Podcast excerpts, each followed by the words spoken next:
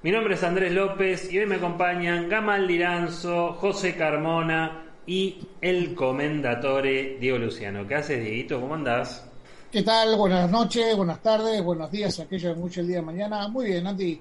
Acá en la previa de Spa, después de unas merecidas vacaciones cortitas que tuvimos en el receso, así que a full arrancando la última parte de la temporada, ¿no? Quizás este, una temporada que nada, podría pasar cosas extraordinarias, que ya lo vamos a hablar en su momento, pero lo que más llamó la atención, sí, sí, capa caída, ¿no, Andy? Pero bueno, nada, eh, hay que pensar que, como dice acá José, Max con el codito afuera y tomando un cafecito, saliendo segundo, sale campeón, ¿no? Eh, pero bueno, nada, eh, a ver, a ver si por lo menos en Monza hacen uno y dos Ferrari y lo dejan a Chico ganar en México, así explota México y sería algo lindo como para cambiar en el campeonato, ¿no? Lo que, lo que se viene. Pero bueno, lo más importante de todo es este, hablar de temas motores, que, que sale un nuevo reglamento técnico y acá Gamal eh, tiene que desmenuzar todo lo que se vino hablando y todo lo que se habló, inclusive cambios quizás para favorecer a los que van a entrar, que todavía Porsche sigue coqueteando y otros siguen coqueteando la Fórmula 1 y hasta ahora no hubo ningún anuncio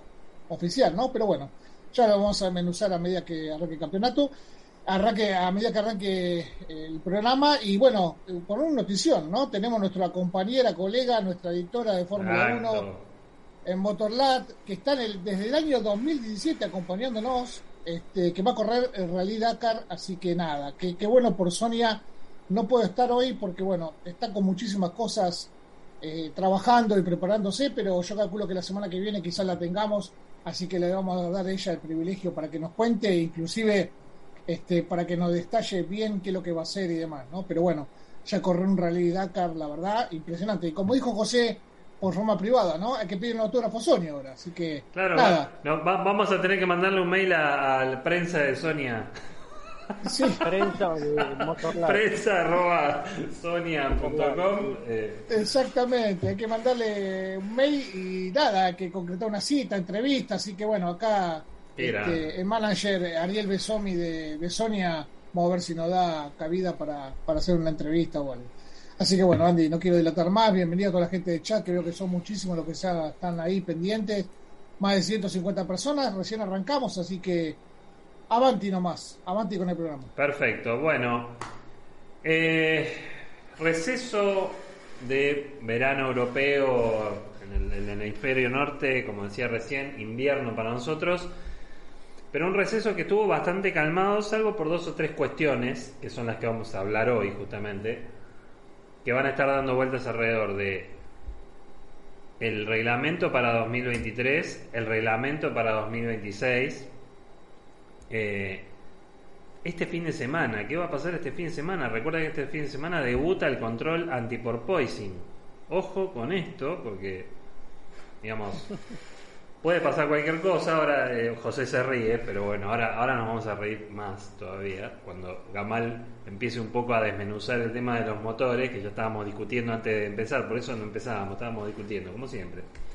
Este. Así que yo creo que el, tema, después obviamente vamos a hablar de la, telenovela, el culebrón de Piastri, Alonso, Aston Martin, Aston Martin, bueno, en realidad de, costado, Alpine y toda la bola que se armó con ese tema con respecto, bueno, que ahora hasta la FIA se metió y como diciendo, chicos, vamos, vamos, resuelvan este problema y no lo están logrando, pero bueno poco un tinte medio papelonesco, ¿no? Todo lo que pasó con todo eso, que ahora también lo vamos a hablar. Pero bueno, la realidad es que todos queremos saber qué pasa con los reglamentos, Gamal. ¿Cómo que estuviste ahí eh, eh, estudiando? Eh, ¿Hacia dónde va la Fórmula 1 con estos motores? ¿Hay, ¿Es realmente un cambio? porque a priori lo que uno lo que han dicho es que digamos, como que van a priorizar mejores carreras y como de alguna manera es, nivelar la performance de los motores para que nadie se vaya mucho este, eh, con mejor performance que otro. Lo cual parecería a priori ser una cosa que dijo José varias veces, es una categoría monomotor, ¿no? O sea, acá tienen motor, corran, lo cual, bueno, la Fórmula 1 siempre se, caracterizó por ser el pináculo de la, de la, tecnología. ¿Qué, ¿Qué podemos esperar con eso, Amal? ¿Cómo andás? Hola Andy, hola a todos acá en el panel, eh, don José, el comendatore y a todos los que están por acá en el chat también. Bueno, hay que mencionar que durante el parón veraniego la federación hizo dos anuncios. Eh, el primero, literalmente relacionado con los cambios que iban para el 2022, o sea, los cambios que ya sabíamos que venían y que finalmente el World Motorsport Council y la FIA aprobó para su implementación desde ESPA. Y el segundo, eh, que viene directamente involucrado al anuncio de lo que es el motor de 2026. Ya incluso la, normativa técnica del motor fue publicada, son muchísimas páginas, más de 100. En MotorLab hemos estado estudiando todo eso, también le llevamos un resumen que lo pueden encontrar en la página de MotorLab utilizando el iconito de la lupita, se llama todo lo que necesitas saber sobre los motores de 2026.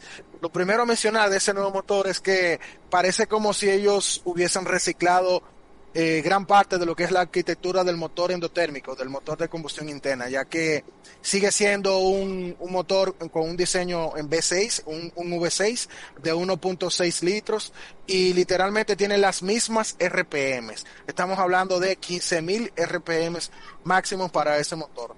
Ahí, ahí, primer tema, y para, para hacértelo un poco dinámico ahí. Durante mucho tiempo se discutió el famoso tema de que como tienen bajas RPM, el sonido y la... Nada, y no hicieron nada finalmente. O sea, lo van a dejar igual. No, y no tan solo eso. A ver, independientemente de la cantidad de RPM que tú, que tú tengas en el motor, si tú tienes un turbo conectado a los escapes, obviamente el turbo va a funcionar como un silenciador del sonido. Entonces, ¿qué pasa? A pesar de que ellos eliminaron lo que es el MGU-H, que el MGU es simplemente un motor generador, un generador, a pesar de que ellos eliminaron esa parte, el turbo se queda. Seguimos teniendo, seguimos teniendo un turbo para el motor de 2026 porque como ya dije, literalmente están reciclando gran parte de lo que es el MCI o el motor de combustión interna que tenemos actualmente. Entonces, como este nuevo motor, este nuevo MCI va a generar tanto como 400 eh, kilowatts de energía, necesitan sí o sí colocarle un turbo para poder llegar a hasta ese punto.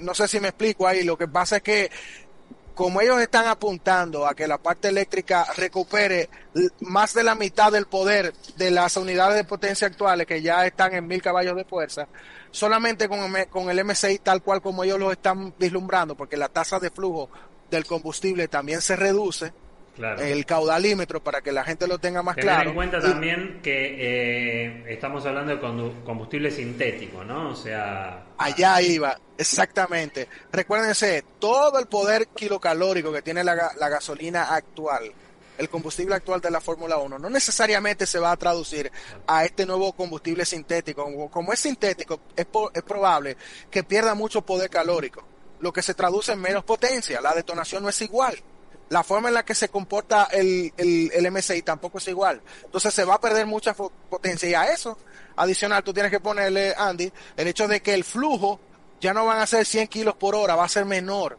Eso también impacta en lo que es la potencia final. Por eso es que hay tanto hincapié en que la parte eléctrica, el KERS de toda la vida, para decirlo de esa forma, eh, haya recibido un, un, incremento tan sustancial en comparación con, con, lo que el KERS de la actualidad puede entregar. Estamos hablando de que vamos a pasar de 130 kilowatts a 350. Es un cambio enorme. Me, me, me explico en esa parte ahí. Entonces es, por eso que tú ves que ellos están haciendo tantas concesiones en ese sentido. Entonces, eh, lastimosamente el sonido, para volver al punto y cerrarlo ahí, el sonido no va a ser el sonido que teníamos en la era de los motores V8 o V10. Lastimosamente, mientras tengamos un turbo ahí, vamos a tener el problema de que el sonido va a ser diferente, no malo, ni peor, diferente. Diferente. Bueno, a ver, haciendo un resumen, eh, digamos, acá hacen hincapié en evitando una diferenciación de rendimiento excesiva para permitir una mejor capacidad de carrera. Eso es para mí para mí es preocupante. O sea, yo lo primero que pienso ahí es, bueno, vamos a nivelar para abajo. Suena eso, digamos. Y sí, obvio. Sí, a ver, eh, la federación en esta normativa, por, por el momento, lo que hemos podido estudiar, es que están tratando de colocar ciertas, ciertas, ciertos palabreos dentro de la normativa que sea un tanto ambiguo a su favor. Me explico. Ellos están tratando de colocar eh, cosas dentro de la normativa que les permita a ellos tener una base legal para normalizar el rendimiento entre motoristas. Y esto es algo nuevo. Pero llegó tarde, pero llegó tarde, porque tenía que haberlo hecho en el dominio de Mercedes, ¿no? Ahora que, que hay otros equipos que están justamente logrando lo que logró Mercedes en estos siete años y ahora aparece esto en el reglamento. Que, que quieras o no, va a ser una zona gris. ¿Por qué? Porque lo que busca la FIA es justamente decir, bueno, si Andrés me corre los 10 metros en 9 segundos, pero José los 10 metros me lo hace en 9,9 y Gamal y Diego lo hacen 9,8, no, no, no, no, no, no. Tenemos que hacerlo en 9,8, todos juntos, parejitos. O sea, ¿qué quiero decir con esto?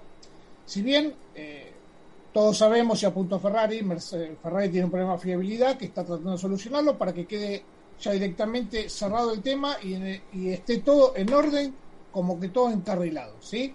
Pero se ha demostrado que el motor de Ferrari, a una vuelta, lo que va en el año, es el más rápido, ¿o no? ¿O me equivoco, Gamal? No, definitivamente, está, eh, eh, Dejemos de lado los, los, problemas de estrategia, dejemos de lado la conducción de Ferrari, dejemos de lado todo. Con respecto al motor Ferrari, si bien le falta fiabilidad, es el motor más rápido hoy en día en la parrilla. Quieras o no, a una vuelta es más rápido. ¿Ok? Perfecto.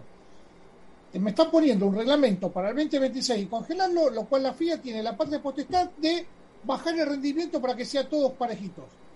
Entonces, a mí se me llena eh, lo que tengo apoyado en el sillón de preguntas, porque quieras o no, ¿qué, volvemos? A, una categoría, estamos volcando una categoría de Fórmula 1 donde siempre predominó tema motores, tema aerodinámica y ciertos factores más, lo vamos a hacer un algo, Andy Gamal, José, lo vamos a hacer algo cerrado, o sea, vamos a equiparar todo y vamos a nivelar todo para que no tenga ninguna ventaja, pero mientras tanto, lo que pasó, pasó. ¿Se entiende lo que quiero decir a dónde punto? Totalmente, totalmente. Por eso digo que es preocupante y ahora me gustaría escuchar a José. Eh, y bueno, nada, José, ¿qué opinas de esto? Eh, ¿Cómo va? Eh, una más. La vi un montón de veces. Una más. ¿Qué que te diga? Lo que pasa que lamentablemente, a medida que pasan los años, estos tipos se van... A ver, eh, yo dije, bueno, se metieron mal por allá, mediados de los 2000, cuando empezaron a levantar toda la trompa, ¿no? Cuando tenían la trompa allá arriba, bueno, se metieron mal con el tema aerodinámico, mucha aerodinámica en los autos hubo un momento que medio que se calmaron y dije, bueno, una vez capaz que no, y siguieron por el mismo camino, y cada vez se seguían enterrando más. ¿Viste? Esto es una, es, es, una arena movediza. Y estaban a la cintura, ahora están acá. Porque cada vez se meten más en un quilombo, hermano. ¿Qué cree que te diga? Hagan, es decir, primero y principal, buscan, están buscando este paridad para todos, y hablamos de todos, en una categoría que nunca hubo. Nunca hubo paridad de la Fórmula 1. Tenía cinco equipos, había dos que andaban, tres que rellenan. Había diez equipos, andaban dos o tres, los otros siete. En los 70 había 54 autos para largar una carrera y había cinco que ganaban. Este, siempre fue igual. Ahora, eh, ¿No es más fácil en vez de hacer toda esta historieta del porcentaje, si está dentro del 3% o 2%, ¿por qué no dicen directamente, che, vamos a hacer una cosa? Eh, nosotros vamos a poner, le vamos a medir la potencia a nosotros y le vamos a dar según nos convenga, como hacen en el web, ¿vio? Hagan esa pavada, ¿viste? Limiten de esa manera, es más fácil, es más, es más, es decir, es más controlable, claro, es más real para nosotros, porque en definitiva a nosotros nos dicen, a mí me dicen, no, porque a ver, ¿y a mí quién, me comprueba que el motor Mercedes es más o menos que el de Ferrari o el de Red Bull? Nadie. Porque ellos te lo dicen, no, no, qué sé yo. ¿Y saben qué, van a lograr con esto? Que van a empezar a esconder. Hmm. claro? No, bueno, pero, por telemetría, por más que esconda José, por telemetría lo va a pero, pero, a ver, pero eh, Diego, levantan el pie. A ver, esto, esto es muy simple. Cada, siempre, a mí me habla, vos me decís, sí, controlan con la telemetría. Hace cinco minutos atrás estábamos hablando antes en off de, de lo que de, de los controles de la FIA. ¿Cuándo la FIA pudo controlar acertadamente un reglamento de Fórmula 1? Jamás. Siempre llegaron Siempre tarde. están atrás. Siempre están atrás. El tercer pedal de Hakkinen en el McLaren, ¿cuándo lo encontraron? Porque fue un tipo y sacó una foto dentro del cockpit. El humo, el, el, el, el humo de la quema de aceite. Nosotros veíamos de acá, era peor que lo que tenemos nosotros ahora acá en el, norte de el F-Duct, ¿te acordás? El, el, el DAS, ¿cómo lo descubrieron el DAS? Que Renault estaba usando una configuración en el volante que no tenía que usar, ¿quién lo descubrió? ¿Quién, de- quién está haciendo lío por la flexibilidad de los, de, los, de los pisos? Los equipos.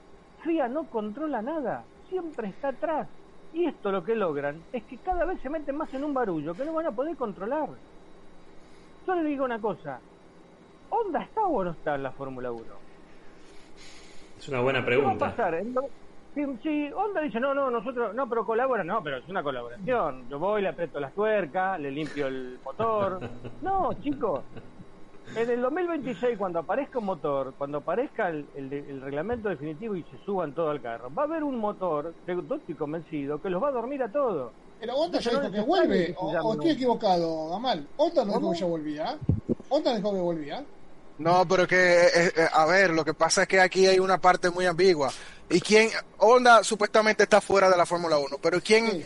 quién, quién imposibilita a Honda de irse a Sakura en Japón, tomar la normativa que acaba de publicar la federación y empezar a construir su motor sin ninguna de las restricciones que tienen la, que, que aparecen a los que aparecen en, en- en la normativa técnica para los motoristas que ya expresaron su su, eh, su, su carta de, de involucramiento, o sea, su carta de intención.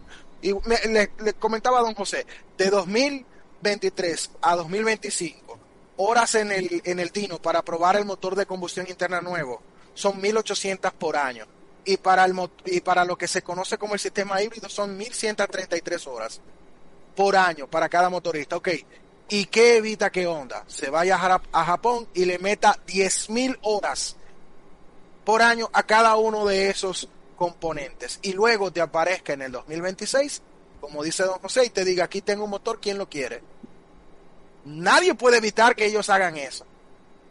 Entonces, que realmente la federación no lo tiene claro, nosotros no lo tenemos claro, y esto es lo que, como decía, me decía don José en off, nos van a dormir a todos. Claro, A todos. Pero aparte, Gamal, otra cosa, yo voy a esto. Está bien, vos igualás los motores, ¿está? Igualás la potencia de los motores. Entonces, ¿qué pasa? ¿Quién va a ganar? El que tiene mejor tal, casi. Es lo mismo. Esto es, El- el- lo- es lo- como exacto, exacto, exacto. Claro, A ver, exactamente. De José. repente, si vos ponés lo, bueno, a ver, todos tienen 800 caballos, listo, 800 caballos, para todo. ¿Quién va a ganar? Y el que tenga mejor chasis, o el que desarrolle mejor. Y van a ser siempre los mismos, no salen de los tres Bueno, que tenemos hoy en día adelante. Fíjate lo que ocurría, fíjate lo que ocurría José en bueno, en la previa de en los, los B8, ¿no? Los B8 se había llegado a una convergencia de que todos los motores más o menos andaban lo mismo, ¿viste? ¿Y qué pasaba? El que construía un coche mejor eh, pasaba lo que vos decís. Red Bull, ¿qué pasó con Red Bull? Bueno, pero Red Bull, el Red Bull le controla la vuelta con el escape, por ejemplo, no con el motor. Claro, bueno, Con pero escape soplador le claro, por eso, pero lo que digo, a lo que dice, Eso, eso ilustra el punto de Andy. claro, es Claro, que, es que pero a lo que Claro, dice, pero- a lo que dice José está bueno, porque ¿para qué van a, van a gastar tanta plata en un dinero de hacer un motor? Meta Cosworth, ya está. Cosworth para todos. Bueno. mismo motor para todos, ya está, listo. pero- pero- 800 caballos, ¿para qué gasta plata? O sea, ¿me Pero? O sea, Diego, Diego, discúlpame. Yo, a, yo a, ver, a veces, a veces nosotros, mucha gente eh, este, le gusta compa- hacer comparaciones. A mí no me gustan las comparaciones. Ahora, ustedes fíjense esto. ¿Qué pasa en el in, en la Indy? Hay dos motores. dos, exactamente. ¿Por qué el Chevrolet que gana no es el mismo del que termina 30? Hmm, ¿No es el mismo motor? claro. Los Honda, ¿por qué siempre ganan los equipos poderosos con el motor Honda en Indy? Y no está mal, no estoy diciendo que está mal. Es nada más que para que miren un ejemplo de que lamentablemente si vos si vos, vos pones un reglamento decís, mire muchachos, esto tiene que ser así, así, así. Pero vos primero tenés que tener el control de eso, de eso que vos tenés. Si yo te digo, ponés seis bujías, vos tenés que tener un tipo que mire que vos ponés seis bujías, no 12. ¿Está claro? para hacerle un ejemplo pavote. Burro, sí. Pero si vos de repente decís, no, a ver la potencia, ¿y cómo sabes si la potencia la, la guardo o no la guardo? Y después si se escapa Pero, uno con el pero, chasis, ¿qué pero José, fíjate que sistemáticamente, chasis decís, no, no, no, che, échenlo a Niwi que no, no, puede hacer un equipo, sistemáticamente, grande. José, la- los grandes affairs técnicos que hubo en los últimos años, no fue la FIA que dijo, che, Ferrari, me parece que vos estás poniendo un caudalímetro en el lugar de inadecuado. No, Nada. fue Red Bull que dijo, che, muchacho, Ferrari no hay forma de que saque esa potencia si no hace esto, porque ellos ya tienen todas las opciones arriba de la mesa, o sea, saben hasta qué pueden hacer mal, cómo torcer las reglas, todo lo saben. Entonces, la FIA nunca estuvo en ese nivel. El único que puede, lo único que puede hacer la FIA es rogar que otros equipos actúen de policía porque seguro van a saber más que ellos. Entonces, eso también es un riesgo para el futuro. O sea, dependemos de que uno se dé cuenta. ¿Entendés? Oye, esa es la razón, y esa es la razón por la cual tú no ves que hay denuncias cruzadas entre los equipos. A ver, ¿cómo, perdón por la palabra, cómo, cómo carajos supo Red Bull lo que estaba haciendo Ferrari en el motor? Ah, ¿Cómo lo supo? Obviamente alguien se lo, se lo dijo, alguien de dentro de Ferrari. Pero entonces es que Ferrari también tiene gente dentro de Red Bull que le dice. Y Mercedes tiene dentro, eh, gente dentro de Ferrari, todos tienen gente dentro. Y es por eso que tú no ves declaraciones cruzadas o un equipo sometiendo a otro en la, en la justicia, que pudieran hacerlo. En la FIA se, afinca demasiado en que sean los equipos que, que sean los policías de ellos mismos. Esto es un desastre. Pero disculpame, si Max Verstappen no va y toca al Mercedes en Brasil, nosotros Sí. ni nos enteramos. Eso, eso, Claro. eso fue increíble. Porque Sí, encima, sí. fue a tocar el alerón. Y hasta lo multaron. Pero disculpame, no, no, no, lo, lo más gracioso, que nosotros risa. lo estábamos mirando, dijimos, che, mirá, se fue a mirar, fue a mirar el alerón, ¿viste las cosas? No, mirá que, qué sé yo, todavía lo tomamos con... ¿Qué- ¿Vos te pensás que, quién le dijo a Max Verstappen, pero aparte, andá y toca pero aparte se lo dijeron, se lo dijeron no el, ese día, se lo dijeron una semana antes. Dijeron, che, Pero la verdad que viene andá y Claro, claro. Pero, eso- pero ya del alerón trasero de Mercedes, ya lo venían, ya Red Bull ya lo venía tirando a la mesa hacía unos días. ¿Entendés? Es decir, vos fijate cómo son, porque a ver, eh, si yo voy, yo me paro delante de un auto y lo miro, y yo le, capaz que yo, ah, che, qué lindo, ah, mira vos, qué lindo el espejito, qué sé yo qué, mirá la toma de aire que tiene. Se para un ingeniero de un equipo de Fórmula 1, lo mira y dice, esto para esto, esto para esto, y esto que está acá está fuera de reglamento. ¿Está claro? Ujú. Estos tipos son así. Y la de FIA eso, se mete, en, se mete en un quilombo bárbaro, no sé, la verdad, cómo lo, cómo lo van Yo a tengo- controlar, no lo entiendo. te- tengo una duda de hace varias carreras y va, de hace la última, las dos últimas carreras quiero aclararlo con Gamal, a ver si me sabe decir. Eh, a raíz de lo que dijo el espejito José, ¿no? ¿Se dieron cuenta? ¿Se acuerdan al principio, mejor dicho, vamos tiempo atrás, cuando salió el Halo? ¿Se acuerdan del Halo? Sí. ¿Sí? Ok. Salió un reglamento, alguien puso algo en el Halo y en el reglamento salió que no, no, no, no podían colgar nada en el Halo. O sea, ahí salieron los, la, la gente con los memes a poner un espejito retrovisor, este, un perfumito colgado, ¿se acuerdan? Bueno. ¿Se acuerdan el problema que tuvo Ferrari cuando en el Halo había puesto los espejos retrovisores? Que habían colgado con unos Sí. aletines y demás, ¿se acuerdan, no? Sí. Bien, ¿me siguen hasta ahí? Perfecto. Vieron que después del Halo, de todos los equipos, desapareció todo lo que es la estructura de que cuelguen algo. ¿Ustedes se dieron cuenta en las últimas carreras, las carreras, la, creo que la última o la, o la dos últimas, ¿por qué pusieron cosas en el Halo? Lo puso Ferrari, agregó un elemento. Mercedes agregó en la parte de Halo, en la parte de arriba, agregó como una especie de aleroncito. Sí. Eso, eso no estaba prohibido, Gamal. A ver, eh, perdóname, ¿no? Capaz que mi ignorancia es que está pro- eh, fue eh, habilitado de vuelta y lo- le permitieron a los equipos hacerlo, pero yo tengo entendido que estaba totalmente prohibido hacer algo en la estructura del Halo, o sea, colocar algo en la estructura del Halo. Y apareció Ferrari con un elemento y, y luego Mercedes, en la última carrera, fíjese que tienen puesto el Halo y arriba una especie de alerón, como una, no un alerón notorio, sino todo un postizo arriba del Halo.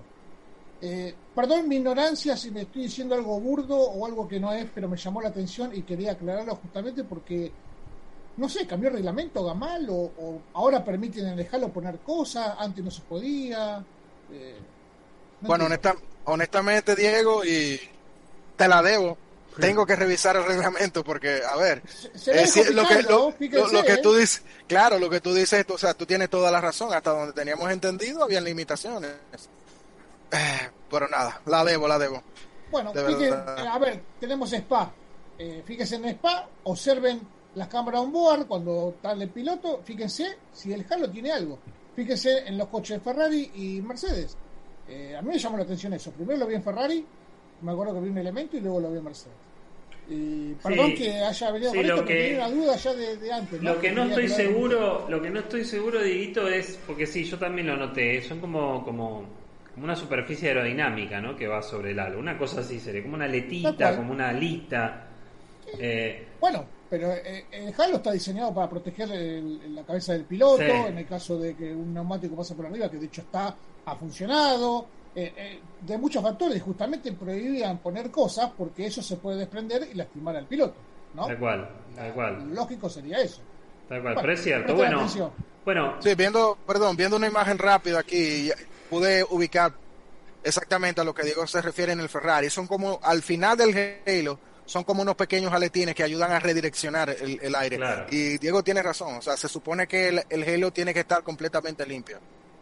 Es interesante. Pero para, pero para, porque si nosotros nos pudimos dar cuenta, en este caso Diego, a ver, se supone que la FIA se dio cuenta. Entonces, yo creo, a ver, esto es una suposición esto que estoy haciendo. No me llamó nadie para que diga, ¿eh?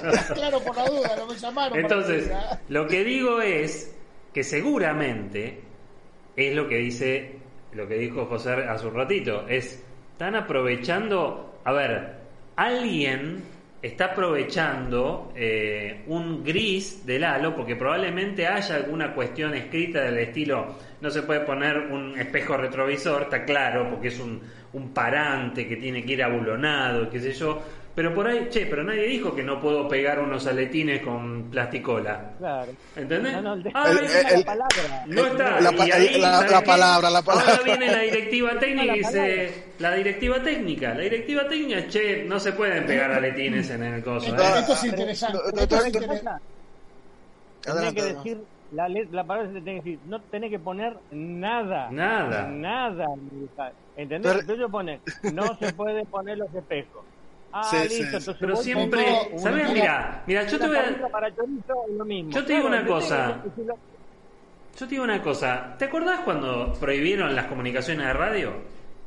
¿Te acordás que fue todo un tema? No, hay que prohibir la documentación. No, no, prohibamos todo. ¿Cuánto duró eso? Nada.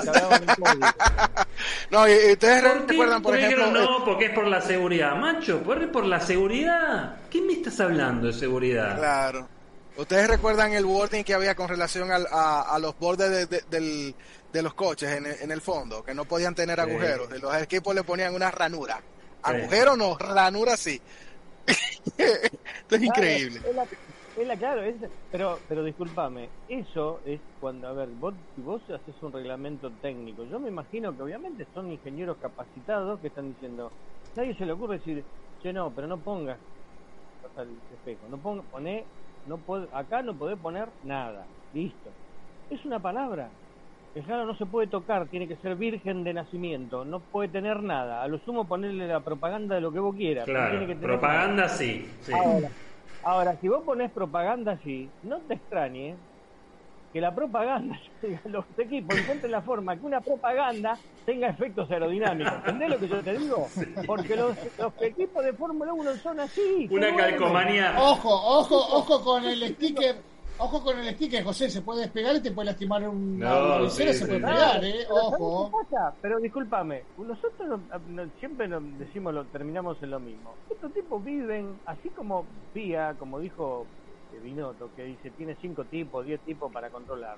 Los equipos tienen 100 tipos nada más que para leer el reglamento y decir, mira, acá hay un gris, acá hay otro, acá hay otro, ¿entendés? Y aparte después tiene 700.000 ingenieros que se van a dedicar a, tratar de de, de, hacer un beneficio donde están los grises. Y así es muy difícil, ¿entendés? Controlar algo. Entonces, para vos controlarlo, tenés que tener las herramientas.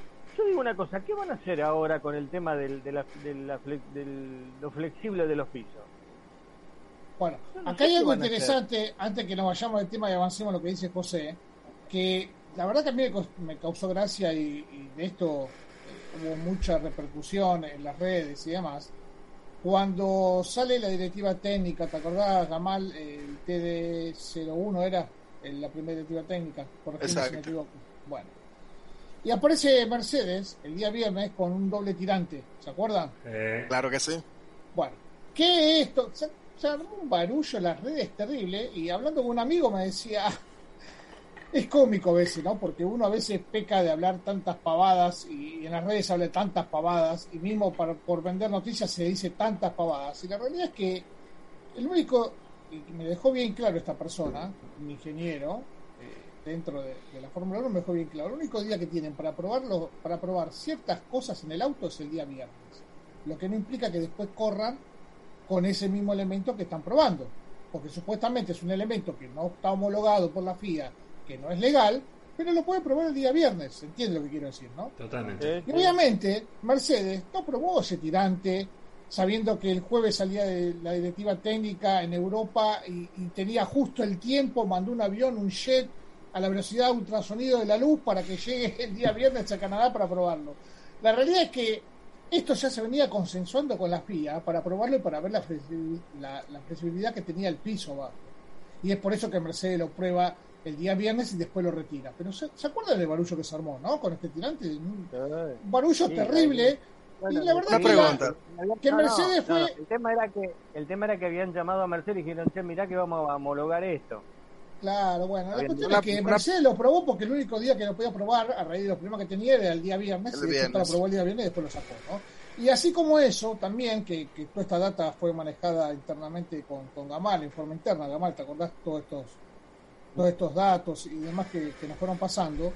Eh, también con respecto a la, a la flexibilidad del piso, que tampoco es tan así como dijo Mercedes, que, que el piso era muy fle- eh, de Red Bull tenía algo raro, que flexionaba algo raro. En verdad, va sobre cuatro soportes, Gamal, ¿te acordás? Que, que fue bien explicado, y eso baja o, de- o sube la altura y nada más. Pero bueno, nada, eh, quería aclarar esto de, de Mercedes a, a colación de lo que habíamos hablado de- del Halo y la parte que habían puesto arriba, ¿no? O sea, los equipos, al no tener para probar, lamentablemente, como tenían antes, por un tema de costos y demás, directamente lo prueban en los autos los días viernes, por eso que vemos que prueban diferentes cosas que no por eso lo van a volcar a la carrera y no por eso están eh, permitidos por la FIA o homologados para poder colocarlo en los autos. Bien. Eh, muy, muy atinado el comentario. Eh, otro tema que me gustaría charlar, Gamal, es que se atreven a ponerlo, sí, lo siguen poniendo en los reglamentos. Sostenibilidad financiera. A ver, no sé por qué siguen hablando de reducción de costos. O sea, si está claro que no lo pueden, digamos, no lo pueden lograr. Ah, es decir, o mantienen la tecnología o vamos a una monomarca con reducción de costos. Pero en el medio, bueno, lo hablamos en off hace un rato. Los grandes e- equipos, y de hecho Alpine lo dijo esta semana, que siempre nosotros lo decimos también acá, que estos cambios, los cambios que pueda meter, no importa los cambios que puedan meter de acá para mañana, para dentro de dos años, los que mejor se van a adaptar, por más que uno haga los cambios, queriendo encontrar un equilibrio, van a ser Ferrari, Mercedes, Red Bull y ponerle que algún McLaren ahí, este, etcétera. Pero el resto va a tener que penar y se va a quedar sin dinero, como lo hemos visto 20 veces en la época de Force India, que de repente llegaba un momento del año que se quedaba sin dinero, o como Haas, lo que, lo que, lo hemos visto. Entonces, eso es un- una cuestión clave, Gamal, también, ¿no?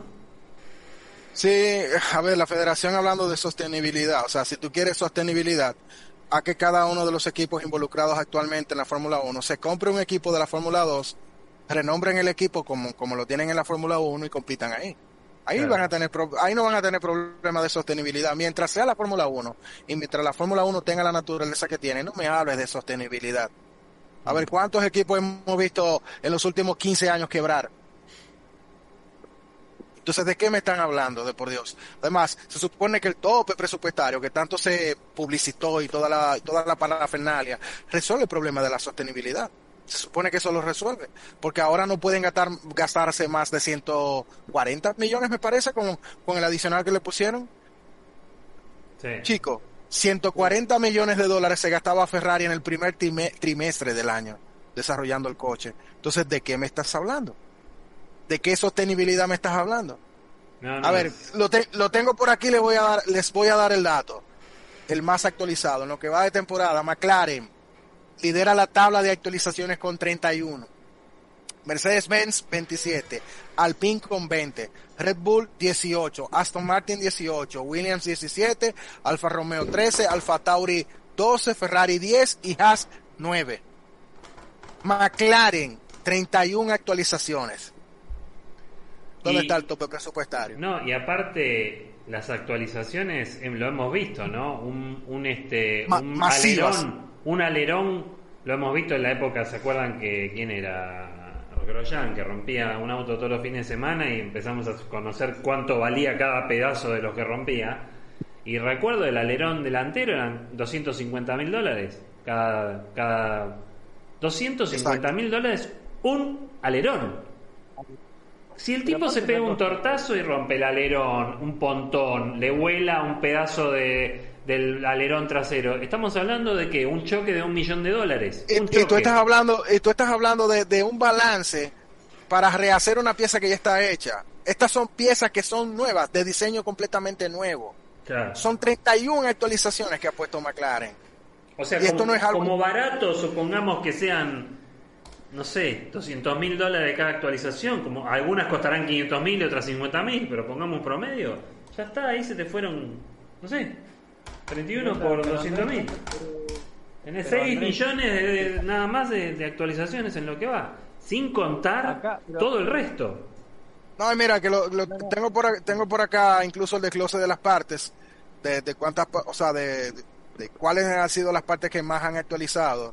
Ok, el alerón trasero, seis alerones traseros diferentes, el difusor cuatro veces, el capó del motor tres, tres diseños nuevos, dos diseños de, de difusor, dos pisos, el, el serenado del difusor delantero, dos, el alerón delantero, dos diseños nuevos, las suspensiones, dos diseños nuevos, y así sigue y sigue y sigue. No, no me hablen de tope presupuestario. Pero aparte José, subiste un poco el volumen, ¿podés? ¿Tenés ahí para subir un poco? Sí, a ver. Este, escúchame, yo otra cosa. Eh, a mí, ¿cómo me comprueban? Yo voy a esto. Haas quizá este, tiene, ponele tres alerones nuevos, prueba tres diseños nuevos, Mercedes prueba 10. ¿Y quién me lo controla a mí? Porque, a ver, yo, vos te pensás que, que yo, siendo que le doy a Andrés López, toma Andrés, tengo 10 diseños de, de trompas nuevas, probámelas. ¿Cuál anduvo mejor? Esta. Y esa la como logo. Pero probé, pero para todo esto gasté 10. Ahora, ¿quién se entera si yo gasté en 10, en una o en, o en 50? Nadie. Es o me van a difícil. decir que los equipos que esos que los equipos no lo esconden. Porque sabés lo que Pero va, que sabés lo lo que se ve, lo que termina viéndose. De repente llega uno que dice, che, se me ocurrió un alerón. Ah, a ver. Y resulta que justamente hay 20 personas atrás laburando en una cueva en no sé dónde que le dicen, che, a ver que se te ocurra este alerón que estuvimos hace seis meses trabajando. Y otra cosa, otra cosa, no hay, el límite presupuestario no eh, agarra a los recursos humanos. Cuando el talento, acá es todo, muchachos. O sea, vos contratás un buen ingeniero y haces un buen auto. Le pagás 30 millones de dólares al año al ingeniero. Y bueno, si lo vale, lo vale. Adrian Newey está metido en Ay, el tope presupuestario. gra- no, no, oye, oye, este, esta es la parte perfecta. Se- según, el to- según el tope presupuestario, los pilotos y los tres altos, los tres eje- ejecutivos más altos dentro del equipo están por fuera. En Red Bull, ¿quiénes son? Helmut Marko, Christian Horner y Adrian Newey. Adrian Newey.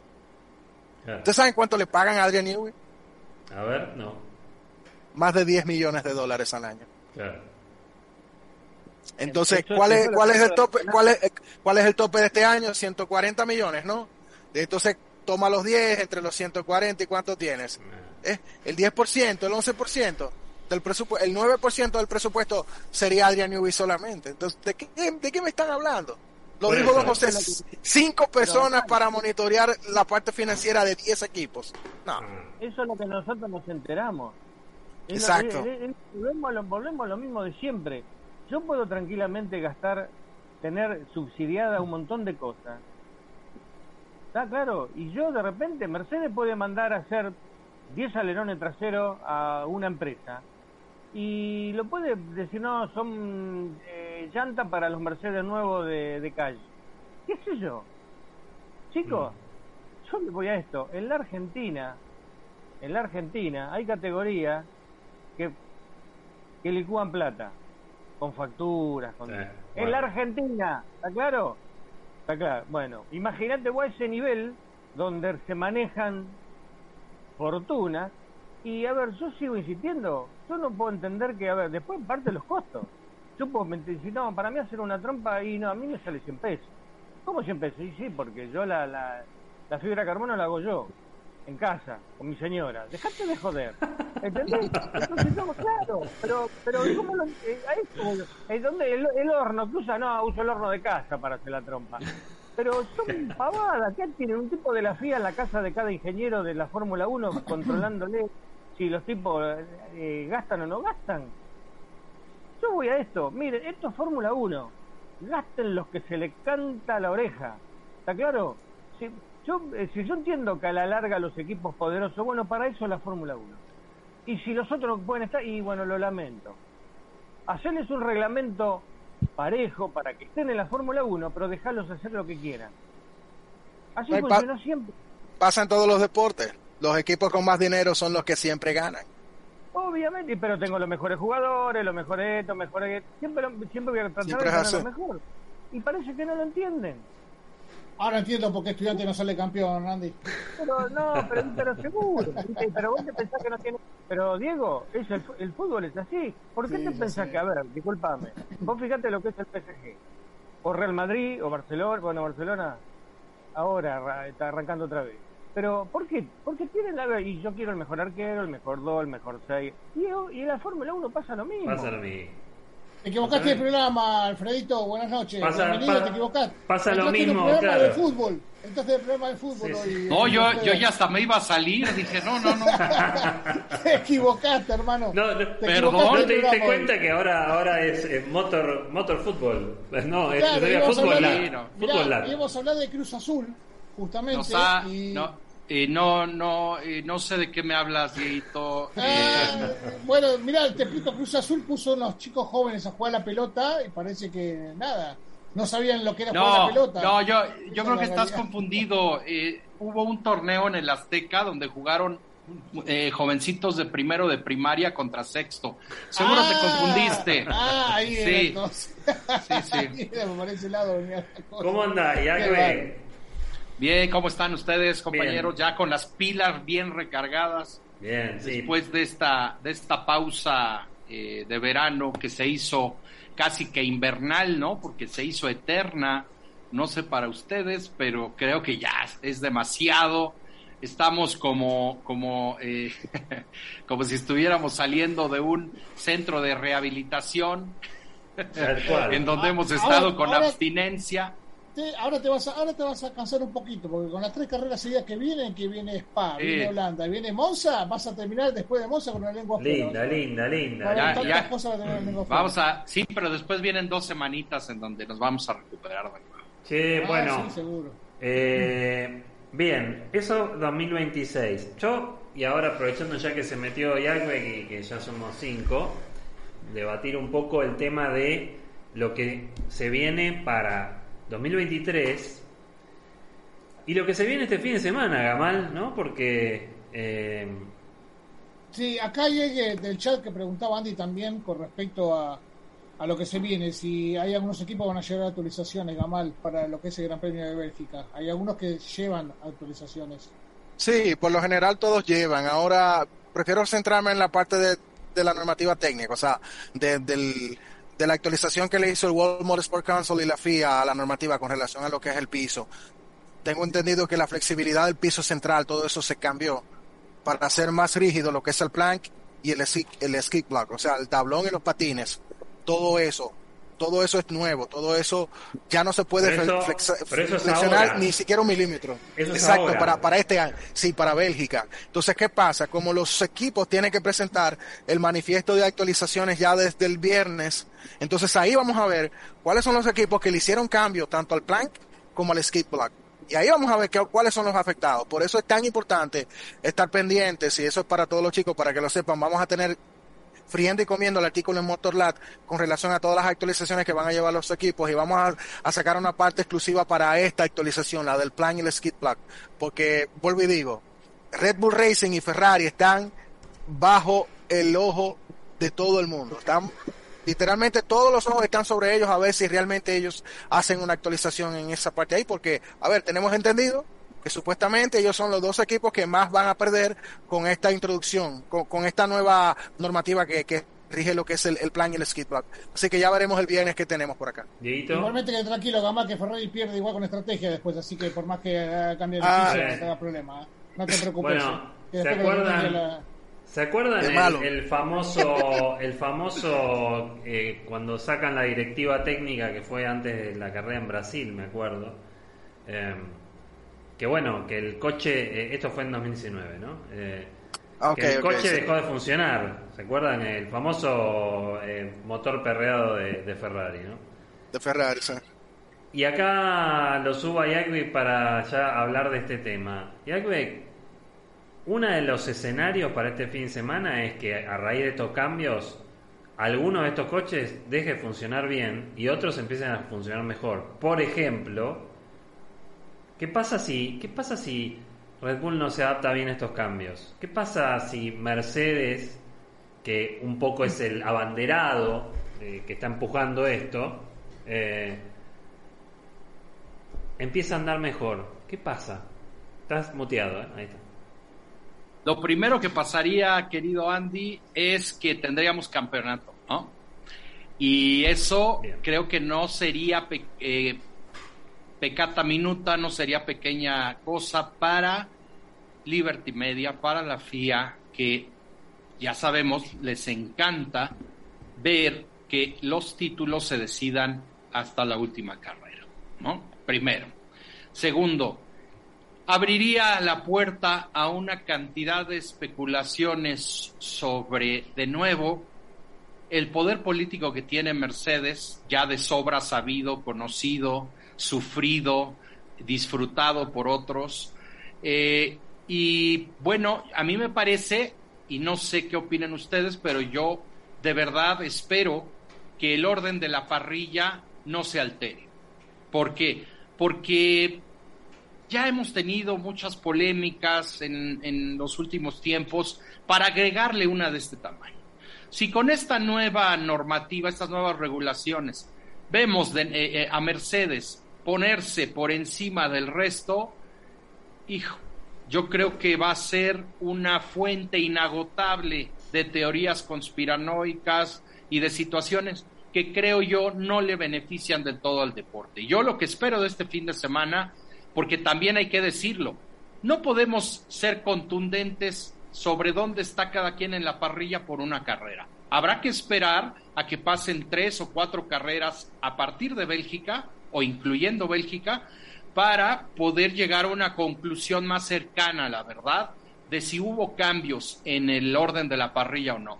Lo que sí creo es que podría esto beneficiar al campeonato, porque si por ahí en un mal fin de semana antes Verstappen terminaba tercero, terminaba segundo, a lo mejor si Mercedes ahora se convierte en juez y parte, pues ya sería un quinto sexto, ¿no? Y si gana Ferrari, gana Leclerc, por ejemplo, pues el campeonato podría tener otro tipo de vida a, lo que veníamos viendo hasta Hungría. Entonces, yo creo que va a ser interesantísimo lo que va a pasar en Bélgica, pero no, no creo que sea determinante para sacar conclusiones, ¿no? No, eh, sí, la verdad que es, es un punto de vista más que, más que válido. Yo lo que creo que es una instancia de barajar y dar de nuevo. No todo, ¿no? No todas las cartas, pero algunas cartas. O sea, uno tiene la chance de volver a hacer algo y medirse con el resto. Y de nuevo, lo vimos del año pasado ahora, hay hubo gente que hizo las cosas bien y hubo gente que hizo las cosas mal. Esto es una oportunidad para que los diseñadores hagan las cosas bien o hagan las cosas mal. Lo que digo con esto es, Ferrari o Red Bull podrían equivocarse en el camino que tomen como para adaptarse a esta regla y otros, y no estoy hablando solamente de Mercedes, podríamos estar hablando de McLaren, podríamos estar hablando, no sé, de Aston Martin, alguno, incluso algún tapado que le pegue, incluso Aston Martin viene Gamal con este Alpine, tema. ¿no? Alpine, Alpine Bueno, que se meta. este, eso es lo que, lo que yo veo como que es una puerta a que otra vez hay que ver cuál es el, el, el- orden, ¿no? Como dicen en, en- en inglés, pecking order, ¿no? O sea, cómo, cómo, cómo están este, rankeados después de estos cambios, ¿no? Que eso creo que es lo que puede llegar a traer un poco a revolver la cosa. Ahora, coincido con vos que si eh, de repente Mercedes empieza a andar y a ganarle a Ferrari a- a Red Bull, va a ser una carnicería, ¿no? Mediática. O sea, ¿no? Horner, no sé. Tal cual, tal cual. A mí me parece que yo no creo que cambie mucho. No, no tengo mis tengo mis serias dudas. Yo no creo que a ver que la, la diferencia, obviamente que llama poderosamente la atención la diferencia que hicieron Red Bull y Ferrari a principio de, desde principio de año. Eso no cabe duda. Pero me parece que no no sé si pasa todo por ahí. Este, primero no sé cómo lo van a controlar y cómo van a hacerlo para controlarlo. Y por otro lado, este, vos te pensás que cuando empezó, cuando se empezó a levantar polvareda por este tema, que Red Bull y Ferrari no empezaron a trabajar, si tenían eso en otra cosa como para mantener el No, rendimiento. no, ya Binotto lo dijo hace un mes y medio atrás. José, Binotto hace un mes y medio atrás dijo que iba a cambiar cosas. por Claro. eso ya sabía que Entonces, esto. imagínate que, imagínate que yo creo que no lo va a agarrar este cambios. A ver, si vamos a hablar de, de pelea en la punta, ahí me encantaría que se sumen un par de equipos más. Estaría bárbaro. Eh, sí, porque aparte hay otra cosa, ¿no? Yo creo que deportivamente esto está casi, casi finiquitado, ¿no? Si bien la carrera hay que correrla, eh, no nos olvidemos que, que este- estas tres carreras pueden prácticamente poner el campeonato out.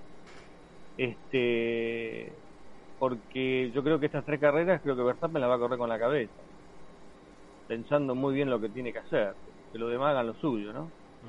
Pero de todas maneras, no sé, yo yo sostengo lo de siempre, ¿no? Entonces yo alguna vez le dije, si ustedes controlan los autos en pista, se van a encontrar un montón de cosas que no le va a gustar el reglamento. Y está claro que es así, porque estos tipos son así.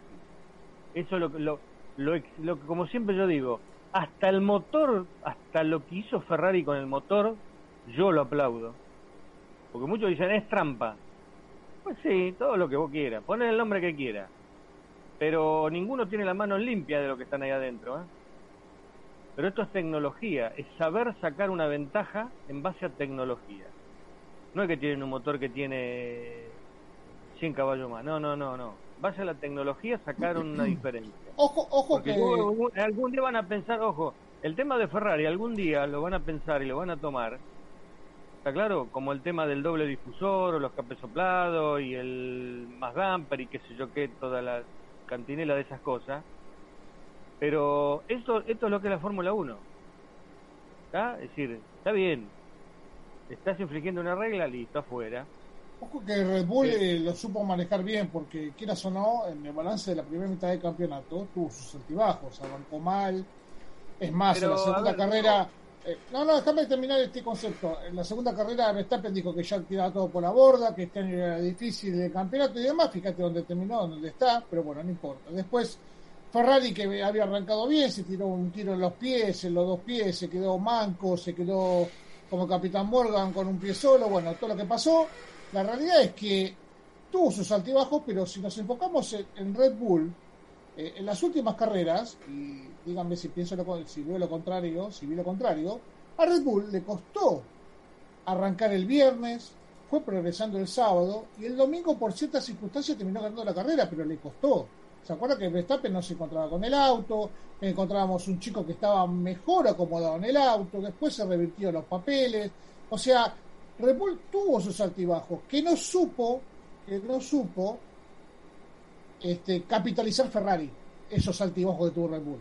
En cambio, todos los altibajos que tuvo Ferrari los supo bien capitalizar Red Bull. ¿Se entiende lo que quiero decir? ¿no? Porque no, es que tuvo, no, es que tuvo, no es que tuvo Red Bull cómodo como tuvo Mercedes en años anteriores que la dibujaban como querían. No, ojo muchachos, que Red Bull se equivocó muchas veces, supo capitalizar de sus errores y supo capitalizar sus triunfos el día domingo, cosa que Ferrari no lo logró. y normalmente en ambos campeonatos, Dieguito. Exactamente, exactamente. Entonces, eh, nada, enfoquemos en eso, en, esa, en esta segunda mitad que es un colchón, como dice José. Yo dudo, eh, en este caso, como dice Alfredo, que ojalá, creo que lo que queremos es que haya campeonato, pero la realidad es que dudo que Red Bull se vaya tan atrás. Pero uno nunca sabe, José, viste cómo son las carreras que hay que correrlas. a, ver, eh, a ver, yo dije tres carreras donde pueden prácticamente puede quedar auto tres carreras que puede pararse Verstappen y se arma otro y se, arma otro quilombo, ¿está claro? Exactamente, exactamente, así, tal cual. Yo lo que voy es, yo siempre dije, le dije, siempre hace desde hace muchos años acá siempre yo decía porque alguien me dice, vos siempre mirá al segundo auto. Y da la casualidad que usted, vos fíjate lo que estaba diciendo vos. Eh, el segundo auto de Red Bull desde Mónaco para acá se cayó. ¿Está? Y eso tiene que ver. Yo creo que tiene que ver. Probaron otra cosa, fueron por otro camino, empezaron a darse cuenta que en algún momento le iban a escupir el asado con el tema del, piso y fueron para otro lado. Es una, ojo, esto es teoría, ¿eh? Siempre teoría es opinión.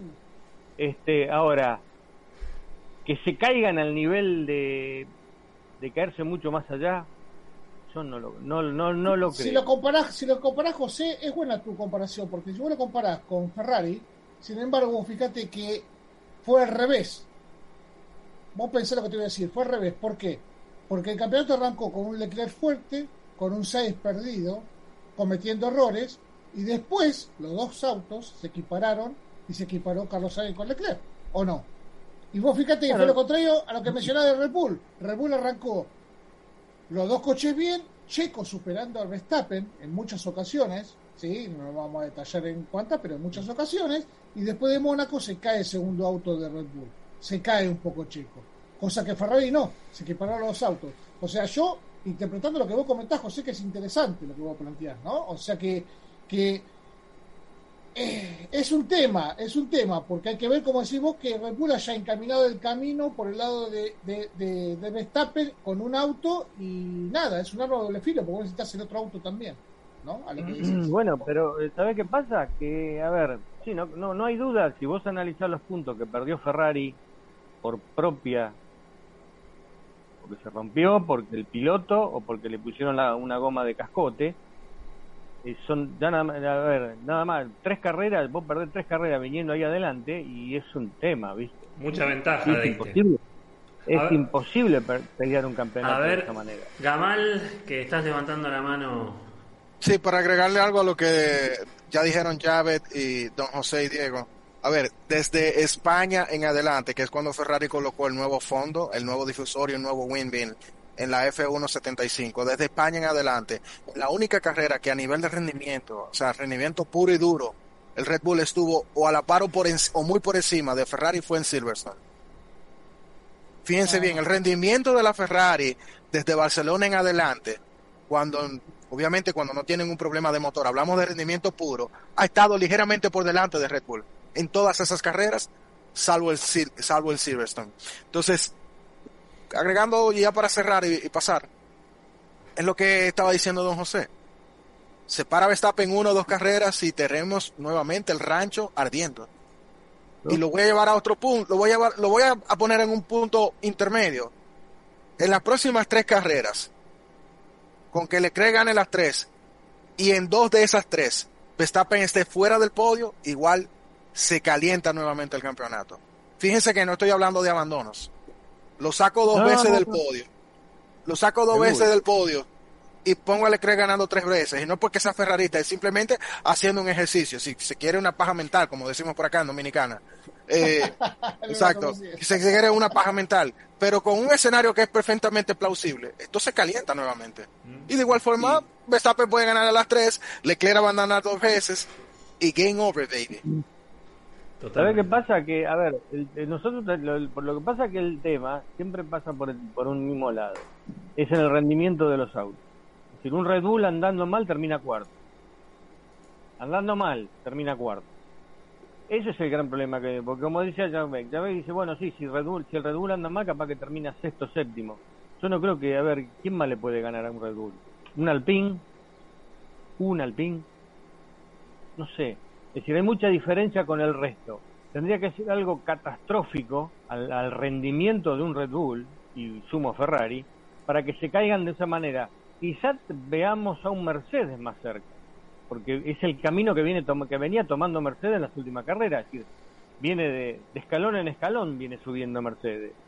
Eh, eso sí, ahora que de un día para otro les, les gane, es decir, dominándolos, yo, yo, creo que eso no va a ocurrir, pero lo que vos decías, si se cae un poco el Red Bull y el Mercedes eh, levanta un poco y bueno, ya se están peleando ahí en, en, las posiciones de podio, que, ojo, no estuvieron lejos hasta ahora. Por eso lo que digo es, este, el final, el final de la primera parte del año, Mercedes se puede ir más o menos tranquilo de vacaciones, se fue. Porque bueno, terminaron mucho mejor de lo que empezaron, digamos, ¿no? Bueno, eh, perdón, José, a nivel de resultados, a nivel de rendimiento neto, la historia es diferente. Han tenido una montaña rusa. La última carrera, la de Hungría, ellos tuvieron un excelente rendimiento, pero es que las condiciones de pista fueron totalmente anómalas en comparación con lo que se vio el viernes en la tarde. O sea, la, la, pista literalmente estuvo 30 o 35 grados más fría de lo normal. Y eso propició que la Ferrari se fuera abajo y que el Mercedes subiera, porque ya sabemos que con, condiciones más frías, el Mercedes-Benz, el W13, simplemente el coche va mucho mejor. Pero tú no, o sea, siempre que tú tengas condiciones de pista normales, yo lo, yo lo estoy viendo a ellos entre 6 y 8 décimas, que va fluctuando. Me, explico. Entonces, a nivel de resultados, sí, han estado ahí, pero a nivel de rendimiento neto no lo tengo tan claro. No quiero, eso no quiere decir que no vayan a dar un salto de calidad. Pero, pero ¿sabes qué pasa? ¿Sabes qué pasa, Gamal? Yo, a ver, obviamente que técnicamente, y vos lo conocés más que, no, cualquiera, pero yo voy a esto. Hace siete carreras atrás, seis. ¿Alguno podía haber apostado por una pole de un Mercedes? Nadie. Que no mientan, nadie. ¿Está claro? No, no, no, claramente. Totalmente afuera. Por eso digo. Pero bueno. Eh, Mercedes está jugando el partido como siempre. Había alguien, había alguien eh, Matías. Matías Ferreira. Matías. Le mandamos un saludo. Le mandamos un saludo. Matías te apostaba. El lunes que viene lo vamos a tener de nuevo con nosotros. Este, pero es así, ¿entendés? A ver, acuérdense que en algún momento dijimos Mercedes va, va a presentarse nada más que para dar vuelta, para no, no, no hacer otra cosa que... Y de repente los tipos fueron escalón por escalón y está bien, la vuelta de Russell, ponele, fue esas vueltas que le salen pero para eso tenés que tener el auto. Y el auto estaba ya ahí. Y después en carrera no estuvieron mal. Eh, claro, entonces ya es otra cosa. Hablando de Mercedes Gamal eh, y también con, con, el análisis de uno de los, de los artículos que lo pueden ir a buscar al sitio de motorlab.com sobre cómo puede afectarle a Mercedes, eh, digamos, la distribución de horas en CFD sumado a todo esto que ya hablamos recién, ¿no? Porque, digamos, va a pasar todo esto que acabamos de hablar y aparte está este tema, ¿no? Esta, esta entre comillas, eh, digamos, ventaja o desventaja que puede tener un equipo u otro cuando tiene más o menos horas para, para el túnel de viento, va, para todo lo que es simulaciones, FD y demás, ¿no? Sí, uh, bueno, creo que bueno, para los chicos, eh, para quienes quieran leer completamente el artículo, lo pueden buscar en Motorlab, le dan a la lupita. El artículo se llama ¿Cómo afectará a Mercedes-Benz la nueva distribución de horas del túnel de viento y elementos de CFD? Ok, básicamente, en la distribución que se hizo de enero a junio, como Mercedes era el campeón del mundo, o es el campeón del mundo actual, eh, ellos tenían menos horas disponibles, tanto para el túnel de viento como elementos a probar de CFD. Pero ¿qué pasa? En la distribución que se hizo de julio a diciembre, o sea, todo lo que resta de esta temporada, ellos aumentaron tanto en horas de túnel de viento como en elementos CFD un 13%. Entonces eso afecta mucho al equipo en función de qué es lo que ellos piensan hacer con el concepto del coche.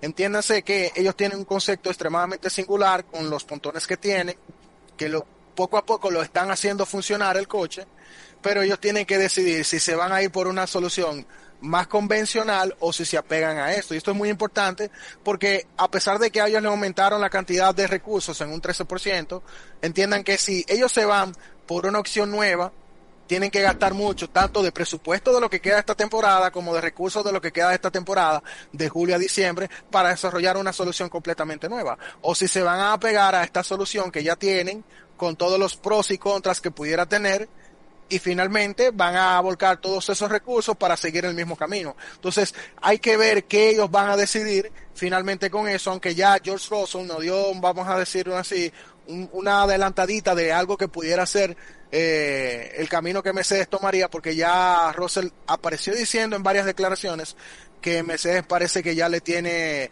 la medida al, al, concepto de pontones que tiene y que él considera que es el camino a seguir. Entonces finalmente vamos a ver qué deciden los chicos de Walking, los campeones mundiales, eh, finalmente para lo que es el concepto del coche del W14 de 2023. Bien, sí, bueno, es una variable más a tener en cuenta, ¿no? O sea, me parece que es otra, otra, otra cosa más que puede jugar este fin de semana y en lo que queda del año. Y nada. Sí, es que, es que tienen que, o sea, eh, tenemos que tener pendiente que ya con, con, esta distribución de recursos de julio a diciembre, todos los equipos tienen que tener eh, un doble enfoque, es decir, tienen que destinar recursos tanto económicos, porque recuérdense, estamos comillas dentro de un tope presupuestario y lo que se le permite trabajar en túneles de viento y CFD. Entonces esto no solamente aplica a Mercedes-Benz, a todos los equipos. Entonces de aquí a final de temporada, en teoría, vuelvo y repito, en teoría, el ritmo de desarrollo debería desacelerarse. Es decir, la cantidad de partes nuevas que van a colocar a los coches actuales debería de bajar. En teoría, veremos en la práctica, ya yo le di la tabla, le hablé de la tabla hace un rato, McLaren lidera a todos los equipos con 31 actualizaciones. Entonces vamos a ver qué hace Mercedes, qué hacen los demás equipos de aquí hasta final de año. Interesante. Eh, sí, de lo que de lo que podemos ver, a ver, es una es algo interesante para ver porque a principio de año, ¿te acordás, Gamal? Se hablaba de que había equipos que no iban a poder, por el tope presupuestario, había equipos que no iban a poder terminar el año a ese nivel se llegó a hablar, ¿no? Que había cuatro o cinco equipos. Eh, claro, claro. Eh, bueno, estamos entrando en la segunda parte del año. Empezaremos a ver equipos que, o sea, ¿realmente existirá esa posibilidad? Supongamos que un equipo, le hace, no sé, un Williams, por X motivo se ve envuelto en tres o cuatro accidentes y rompa sus coches, ¿podemos, ¿podremos llegar al punto? ¿Dejarán que eso ocurra? Digamos, de que Williams no participe de un gran premio porque no puede poner los coches en la pista. O sea, me parece es un papelón también para el otro lado, ¿no? Porque no creo que no es la idea, pero bueno, podría pasar. Eh, definitivamente pudiera pasar. Eh, pero, o sea, es un escenario remoto el que planteas, eh, pero puede pasar, principalmente con equipos como Haas, como Williams, como Alfa Tauri, incluso el mismo Alfa Romeo, que tienen un presupuesto, a ver, son 140 millones, pero hay para el desarrollo del coche, pero hay muchos de esos equipos que, que corren todas sus operaciones con 140 millones. Entiéndase, pagar personal, agua, luz, teléfono, cable, impuestos, todo, marketing, todo, con 140 millones en el año. Eso quiere decir que probablemente ellos operen la temporada entera con 70 millones, con la mitad. con la mitad.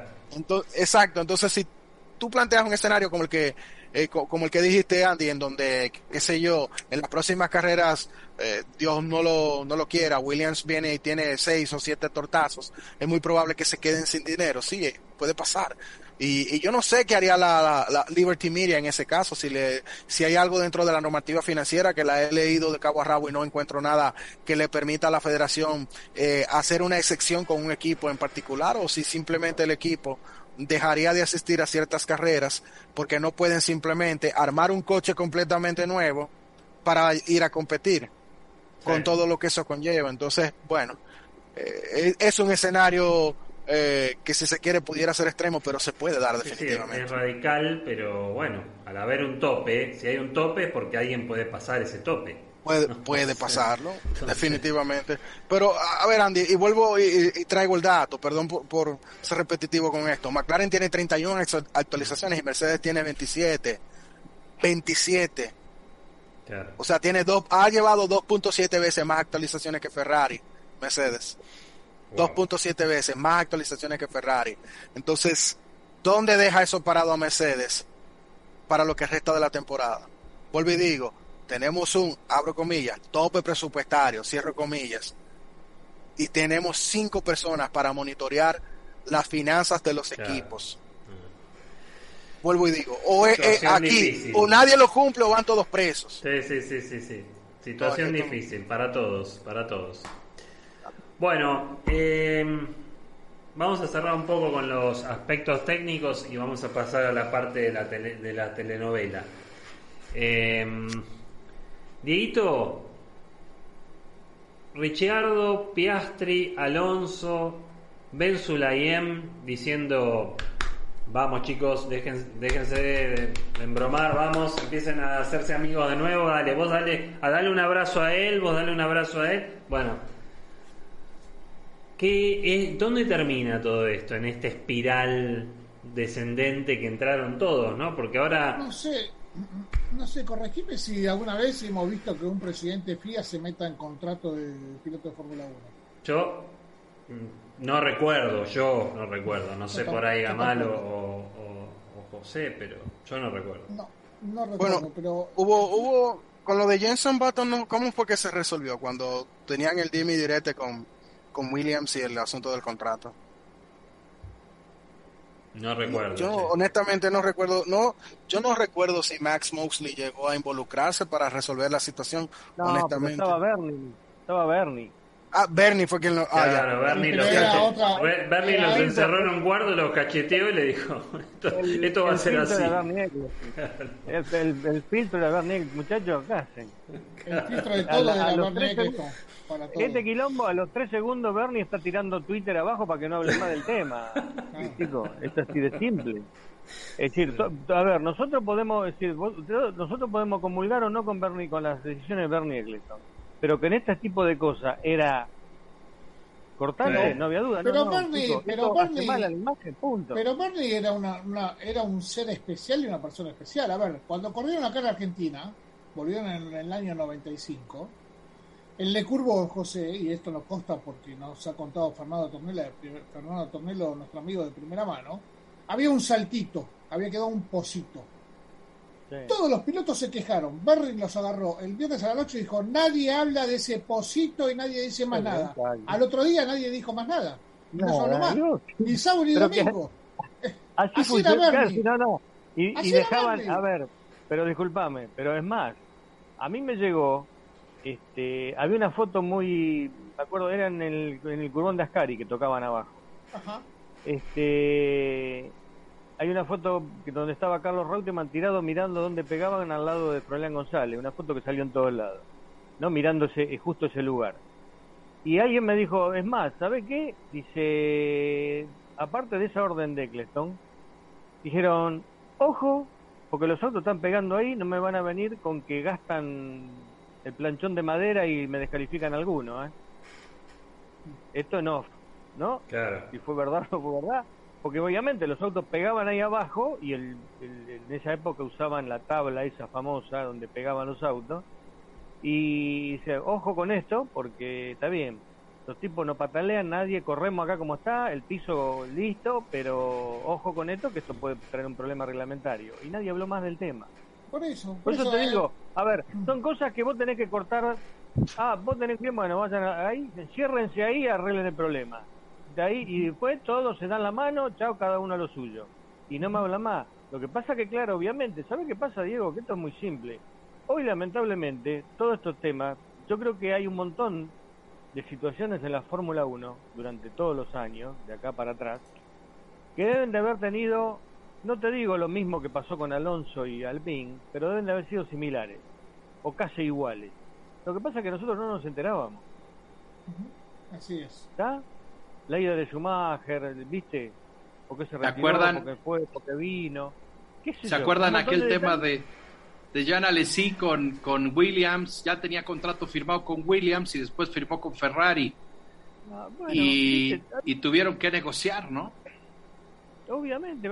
Eh, lo que pasa es que antes, viste, quedaban en la, en la nada. Hoy, de repente, yo no sé si es para bien o para mal, este un piloto dice, me, me- voy a tal lado y lo primero que hace es ponerlo en Twitter. Antes ni, ni, capaz que ni lo habló con la familia, ¿viste? Entonces, claro, lamentablemente hoy somos somos víctimas de las redes sociales. Igual, igual ahora, igual ahora a mí lo que, lo que, digamos, lo que más, digamos, un poco de vergüenza ajena me da de todo esto es nada, Alpine y Safnauer diciendo, no, no, bueno, si Piastri no corre para nosotros, le vamos a hacer juicio por todo lo que invertimos en él y nos va, le vamos a pedir que nos pague. O sea, es un papelón, muchachos. O sea, desactiven el tema y vayan, eh, hagan la gran Bernie, métanse todos en un cuarto Pero, y no hablen más. no, vamos a la pregunta inicial, Andy, y acá volvió Alfredo, así que ah, es más, eh, hubo una persona el chat que preguntó hace un buen rato atrás, ¿qué va a ser de la vida? Y a esto se lo vuelco a Alfredo, que Alfredo maneja las noticias de, desde Asia, este, de un par de islas, Singapur también y demás, así que nada, tiene sus buenos informantes, sus buenas fuentes. Así que Alfredo, la pregunta es para ti y no para mí, Andrés. ¿Dónde va a ir Daniel Richardo en el 2023? Bueno, yo creo que en ese, en ese tema, en este Bueno, listo, momento, ahí ya dijo Alfredo, Ni- ya comentó dónde va a ir. ni Daniel Ricciardo mismo está seguro en este momento de dónde va a estar. Porque creo que se están jugando los, las fichas. eh, creo que pretendientes y, e interesados no le van a faltar a Daniel Ricciardo, aunque dudo que sea de, de equipos que sean protagonistas o que se espere sean protagonistas para la próxima temporada.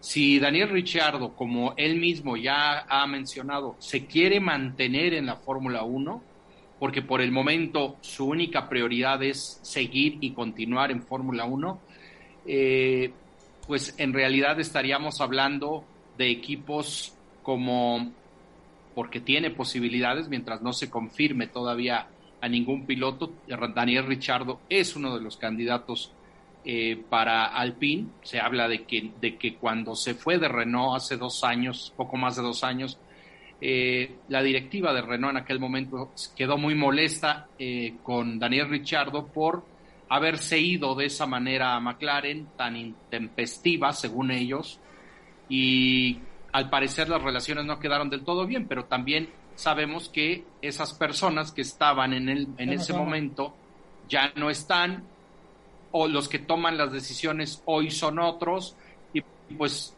sabemos que si que en la Fórmula 1 si los caminos se encuentran, pues lo de atrás, lo, lo que sucedió atrás se, se, se olvida y, y podría regresar, ¿no? Entonces yo creo que Daniel Richardo en este momento es un candidato para Alpine, y si no es Alpine, pues tendríamos que hablar ya de equipos eh, más mm, modestos, ¿no? ¿Y Daniel Richardo correría en equipos más modestos? Bueno, él ha dicho que se quiere mantener, que su prioridad es mantenerse en Fórmula 1, entonces yo interpreto eh, que está abierto a cualquier posibilidad, ¿no? Y yo creo que Daniel Richardo lo que no quiere es irse con esta imagen, con estas sensaciones de frustración que ha tenido los, las últimas dos temporadas en McLaren, ¿no? Creo que va por ahí el tema. Hay un tema, hay un tema igual que puede ensuciar un poco todo el proceso y es, eh, a ver, puede ayudarlo en, una, en un aspecto y perjudicarlo en otro, ¿no? Eh, es que está ejecutando el contrato, ¿no? Está llegando a una ejecución de contractual. Sí, Está diciendo, y, y eso es complicado. Y eso es eso es complicado. complicado. Eso es complicado por varios motivos. Pero, Eso porque no tenés asegurado una butaca, Andy. Eh, pero claro, ¿por qué? Pero, ¿sabes qué pasa? Yo, a, a ver, conjetura, opinión mía. Eh, Eh. No, no, pero no solamente conjetura, sino vamos a la lógica de lo que piensa un ser humano. Si vos estás ejecutando un contrato de salida, es porque no tenés nada seguro Eh. para irte a otro equipo. Sí, Ahora, si vos tenés otro equipo para irte, ¿qué carajo te importa la O fíjate, que es, es, es lo que vos decís exactamente, pero te sumo una cosa más. Puedo negociar distinto con otro equipo si mi idea es quedarme en la Fórmula 1. ¿Por qué? Porque ya el dinero ya me lo pagaron. Me pagaron, tengo un año para trabajar gratis si querés. ¿Entendés? Entonces, hoy para un equipo decir, che, tenemos a Daniel Richardo por la mitad del precio porque, etcétera. Ojo, eh. Ojo que no pueda entrar en una mesa de negociación ese tema. Re- recuerda lo que pasó con Kimi Raikkonen en 2009, cuando Ferrari, Ferrari, eh, sí. quiso terminar ese contrato.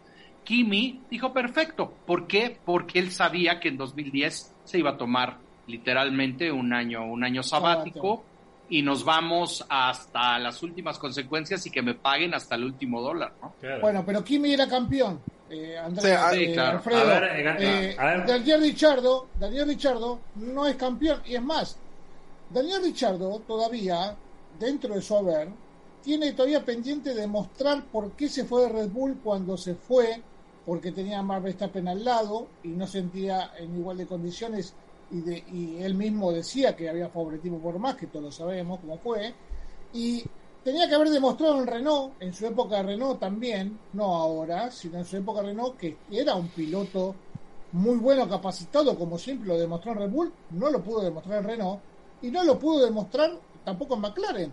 Y también ahí no me cierra, como dijo José más de una vez en el programa acá, Richardo no se olvidó de manejar eh, hace No. 10 carreras, o sea, es un piloto que ha demostrado que está a la altura de, de pelear por carreras y ganar, y de hecho está, tiene, tiene podios, tanto con Red Bull como ha tenido podios con Renault ganando carreras también, ¿no? Entonces, Ahora, esa parte de. Richardo no cierra. Ganó bueno, por eso, está bien, sí, en Monza. Sí. Esa parte, no me, que a Norris lo frenaron atrás diciendo que el orden de equipo era 1 y 2 y ya está.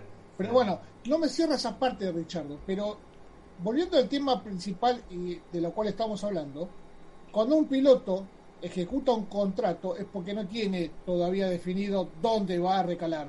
Y como dice Iván este, Brizuela en el, en el chat, yo ejecuto el contrato igual, sí, obvio, yo también lo ejecuto, papá. O sea, a mí dame la plata, me importa tres pepinos donde vaya, pero bueno, no es la política de un piloto de Fórmula 1 para tener las puertas abiertas de demás equipos, ¿no? Se entiende lo que quiero decir. No, no, totalmente. Eh, Gamal, estabas ahí queriendo Sí. meter un bocado. claro. Eh, te- lo que yo, la información que tengo, lo que tengo entendido es lo siguiente. Él se encuentra negociando. Lo hablamos, hace- yo creo que lo toqué acá hace dos semanas. Él se encuentra negociando con McLaren el pago completo. O sea, lo que McLaren le ofrece es el pago completo para él poder terminar su contrato este año. O sea, que este sea el último año. Pero el pago por completo va sin condiciones, porque por lo general, y, trayendo a colación el caso que puso Javet, que también lo mencioné la semana antepasada, cuando Kimi se fue de Ferrari, Ferrari le pagó todo su sueldo, pero había una cláusula de que si Kimi encontraba un asiento dentro de un equipo, entonces Ferrari solamente ejecutaba el 50% del pago. De hecho, Ross Brown luego, eh, con el paso de los años, eh, reveló que cuando ellos compraron, cuando Mercedes-Benz compró el equipo Brown GP, ellos, a la- con la primera persona que negociaron para llevarlo al equipo Mercedes fue con Kimi Raikkonen. Pero Kimi Raikkonen les estaba pidiendo dinero a, e- a ellos, como si él no hubiese, no fuese a recibir una, una indemnización del 50% por parte de Ferrari, y por eso no llegaron a buen puerto, ahí empezaron a negociar con Michael. Esto viene de la boca de Ross Brown. Entonces Richard está buscando exactamente lo mismo cobrar todo su sueldo y que cuando él se vaya a otro equipo y firme con otro equipo, McLaren no, no, no le ejecute la mitad solamente del contrato. Ahora bien, fíjense bien, la mejor opción que tiene Richardo es Alpine. Y Alpine es un equipo que indirectamente se encuentra en una disputa por un piloto con McLaren. Hablamos de, de Oscar Piastri. Lo que yo creo que se tiene que hacer es que tanto Zach Brown como Lauren Rossi se tienen que sentar a negociar. Ambos se tienen que sentar a negociar. Brown para ayudar a que finalmente Richardo firme con, con Alpine y Lauren para negociar con McLaren el, cederle finalmente o, o, parar el litigio que van a tener por, el, por los derechos de, de, Oscar Piastri. Fíjense, los dos pilotos, uno se quiere ir al equipo del otro, el otro ya no tiene opción y se quiere regresar al equipo del otro piloto y ambos jefes de equipo se encuentran en el medio y no llegan a un buen puerto. Ahí entra Bernie Eccleston. Lastimosamente no tenemos a Bernie. Claro, o sea, vos estás planteando como que la negociación es todo ahora. Está todo arriba de la mesa. Richard, claro, Piastri, Alpine y McLaren. Y McLaren, claro. A ver, McLaren quiere el piloto de Alpine. Y un piloto de McLaren no tiene asiento y el mejor asiento que tiene disponible es uno en Alpine. Apuntan a hacer un enjuague completo donde todos ganen y esto salga. Ojo, eh, aún, aún falta piloto para confirmar. Y ya cerramos el tema. Mick Schumacher todavía no cerró contrato con Haas para el próximo año. No sabemos si va a correr el próximo año. Sunoda también termina este año y no sabemos si va a correr para Toro Rosso, eh, Toro Rosso, para Fatauri el año, el año próximo. ¿Qué otro más me queda colgado? Joe Wan Yu. Ah. ¿Quién? Wan Yu. Joe Wan Yu. Ojo, Alfa Romeo, el chino, no está cerrado todavía. No está cerrado todavía. ¿Y quién más me queda? perdón, ¿y Gasly cómo está? No, está ya está seguro para 2023 Alfa Tauri. Pero incluso Marcos adelante ya Marco lo No, nada más iba a decir al, respecto que Helmut Marco ha dicho hace aproximadamente unas 3 4 semanas ha dicho que eh, en los planes de Alfa Tauri son que ya que está asegurada la continuidad de Gasly es que eh, los planes de ellos son que siga su noda siempre y cuando demuestre o cierre fuerte la temporada con resultados como algunos interesantes que ha conseguido eh, en esta temporada. entendiendo, entendiendo que el Alfa Tauri ha sido un auto que ha estado por debajo de lo que esperaba eh, Red Bull, ¿no? Sí, ojo, pero está bien, está bien lo que aclarás. Si, si Alpine quiere tener todos los pilotos franceses. Si quiere tener todos los pilotos franceses, no sé, te digo, es una teoría mía, no sé, de una opinión mía, qué sé yo, capaz que lo, lo, pide a Gasly y Richardo vuelve vuelve a Toro Rosso. Bueno, lo que ya dijo Marco es, es que eh, Gasly no tiene esa cláusula de salida que se mencionaba, que no la ha tenido, que no la tiene y que no la va a tener. Exactamente. Este, con ellos. Entonces, bueno, bueno, por eso, a ver, no solamente Alpine, tenemos Alfa Romeo, que por ciertos motivos también está luchando en el mediocampo, eh, así que tenés otras butacas aparte de Alpine, ¿no? Para Richardo. Tenés a Haas también. Hay que ver qué pasa con Schumacher. Al principio Schumacher tenía entendido. Y Williams. No, pero Williams, a Richardo Williams no lo veo. Honestamente no. No, no, no. Eh, que estás hablando de butacas disponibles, eh, no ah, necesariamente para Richard. Ok, ok, ok. Eh, así que Richardo tiene opciones solamente de Alpine. Tiene Haas y tiene Alfa Romeo. Ojo, no, está todo cerrado ahí solamente con Alpine. ¿eh? Pero bueno, la lógica es como es Bob Populi que vaya Alpine. Pero dejemos la puerta abierta porque todavía faltan tres butacas que se tienen que confirmar para el próximo año, ¿no? Eh, ustedes saben que esto siempre es un tema de. Ahora, más vale que este. Para cerrar, más vale que este chico. Piastri la la última Coca claro, la última Coca-Cola del desierto. La rompa arriba del auto, pero lo descosa porque de ese pibe ya se condicionó su futuro no subir un Fórmula 1 y ya con ese tweet que mandó no voy a correr así tan tajantemente, pero la verdad, para mí.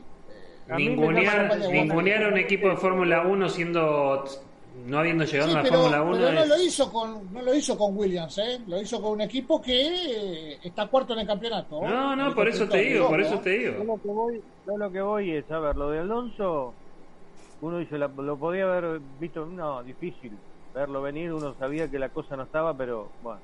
Pero lo de Piastri es lo que más golpea. La verdad, yo no esperaba que un pibe que no, que, no, que no haya corrido oficialmente en Fórmula 1 se plante de esa manera, como dice Diego. Dice, se sube y tiene que ser una mezcla de Ayrton Senna y Allen Prost para... para mínimo. Imagínate que, que, los equipos ahora ya lo tienen... esas cosas, esas cosas pesan. Obvio. Pero aparte no es que Más le pesa a. McLaren o le pesa al PIN, le pesan No, a no, todos. no, le pesa Pero- a todo. Pues, ah, mira, Quiero escuchar- este. Quiero escuchar las preguntas que le van a hacer en Bélgica este fin de semana. No, pero aparte, aparte, claro, porque se... eh, y esto es algo, ¿no? Que... Nada, es, es cuando uno toma un empleado, eh, vos- a ver, este es medio sindicalista. mm. No, no, pero. Mm. pero, pero, y bueno, mira, antes- son antes- cosas que uno tiene en cuenta, ¿entendés? Porque ¿qué pasa? O sea, acá puede pasar lo mismo, puede pasar lo Te mismo. voy a decir algo. Te voy a decir algo. En toda esta novela de, de Piastri, eh, Alpine, McLaren, estamos olvidando que gracias al señor Zach Brown hay otro piloto que puso su carrera en juego en Estados Unidos que se llama Alex Palou porque Sí. le endulzaron el oído con ese asiento Ah. para Fórmula 1. Aparte- Y en el momento... Y en, ajá. Di- No, no, seguí, seguí, seguí. No, no, seguí, Y en el momento, porque yo les puedo decir que estoy no así con completamente convencido de que es solamente cuestión de tiempo para que Piastri sea confirmado como nuevo piloto de McLaren oficialmente para 2023. Eh, lo que sí creo es que se están llevando entre las patas entre quien malaconsejó a Alex Palou y eh, el mismo Palou por tomar una decisión así, se está, están llevándose entre las patas Piastri y todos ellos y, y Brown a la carrera de Alex Palou, porque Alex Palou está quedando, como acaba de decir Dieguito, está quedando muy mal en Estados Unidos con la IndyCar, porque tenía uno de los mejores asientos en la IndyCar, uno de los mejores equipos con un futuro brillante ahí en esa categoría, y se fue, ¿por qué? Por nada, por nada se metió en estos problemas legales. A mí me parece tremendo, ¿eh? Tremenda las consecuencias de todo esto. Acá Non Vicky No eh, pregunta quién es el manager de Piastri, es eh, Mark Webber, o sea, Multi 21 es el manager de Piastri. Exactamente. Así que bueno, nada, para cerrar el tema, ojalá que cuando se suba un coche de Fórmula No, no. 1 la rompa, la descosa y con José estemos así. Bravo, bravo, Sí. te pido No, no, pena. a ver, yo voy a esto, yo voy a esto. Siempre lo voy a, re- lo voy a repetir más de una vez. Porque yo más de una vez hablé de no, no, pero este pibe es una maravilla. Cuando yo lo vea en la Fórmula 1 haciendo maravilla, ahí te voy a decir, ah, sí, tenías Sí. razón. Hasta ahí, Sí. Lo de, de ahí para atrás es, un, es una gran campaña, nada más. Y convengamos, Los, pingos- los pingos se ven en la Fórmula 1. y convengamos, no José, parece. Lo de Piastri es tan extremo, es tan extremo, que yo creo que tiene arreglado todo. Sí, Porque sí, de otra sí. manera sí. sería inentendible. De otra manera es inentendible claro, que haga una Sí, cosa. sí, sí. Oye, de, de pilotos jóvenes promesa con un currículo impresionante, hemos visto un montón. Compara el currículum de Sergio Pérez con el de Nico Hulkenberg. Ahora, ¿quién batió a quién? Claro. ¿Eh? Pero O sea, José, el currículum en, en José. ligas menores eso no importa. José, acá hay algo que dijo Alfredo que tiene razón. Ojo que Sabrán mucho para y después termina colgando. Bueno, ¿para quién fue? Pato Hoover que dijo, ese asiento lo vendieron cinco veces ya. Una cosa así. Claro. Oye, Pato yo- yo Ward voy a- se ríe. Ya se ríe de todo esto porque dice Zach Brown, ver. un cabrón. yo voy a hablar de esto. Yo alguna vez lo dije. Me parece que Sauron quiere tener tantos pilotos en la casa como, lo, como, como cuando compra los autos. No, hermano, son pilotos. Porque, a ver, ustedes fíjense la lista que tuvimos de que de, de McLaren que podían ir a llegar. Lo llevó a Pato Ward a, a, a entrenar. Después salió con Palou. Ahora, ahora tiene. Colton Herta, Herta. Colton Herta. Hermano, ¿cuántos autos tenés en tu casa? Paco? ¿Vas a No, tener no, de Fórmula 1? Es como, viste, cuando llegás al aeropuerto y te dicen, no, mirá, tu asiento está sobrevendido. Bueno, o sea, es lo mismo. Sí, sí. JetBlue, JetBlue. Exacto. Es lo mismo. Oye, pero, pero yo compré Ahora, primera clase, sí, hermano. Otros cuatro también compraron primera clase. Pero ¿sabés que a mí lo que más me llama la atención es esto. Si vos ves que un piloto prueba y otro piloto y lo- no, porque ponele, antes de lo de Palo, pasó lo de lo de probó Pato y después probó y después Herta. hablaron de Colton Gerta. Gerta. Sí. y eh, de Gerta. ¿No es cierto? Y Palou se mete en el mismo quilombo. Nadie le dijo, che, ojo, mirá que esto. Lo durmieron, lo, durmieron. Totalmente, que total- McLaren tenía un piloto para este año y para el que viene, porque Richardo tiene contrato. Salvo que refloten, pará, pará, salvo que no sepamos. Aparte, re- disculpame, aparte otra cosa, eh, eh, Diego, yo no le escupo el asado al, al equipo al equipo donde está Paló y en pedo. No, obvio. Que No. Capaz que no conocemos-. Pues capaz que en una de esas, mirá, termina reflotando. ¿Se acordás que en un momento habían hablado de tener un segundo equipo? O sea, se- un equipo, tener cuatro autos en la parrilla para aumentar lo- los autos.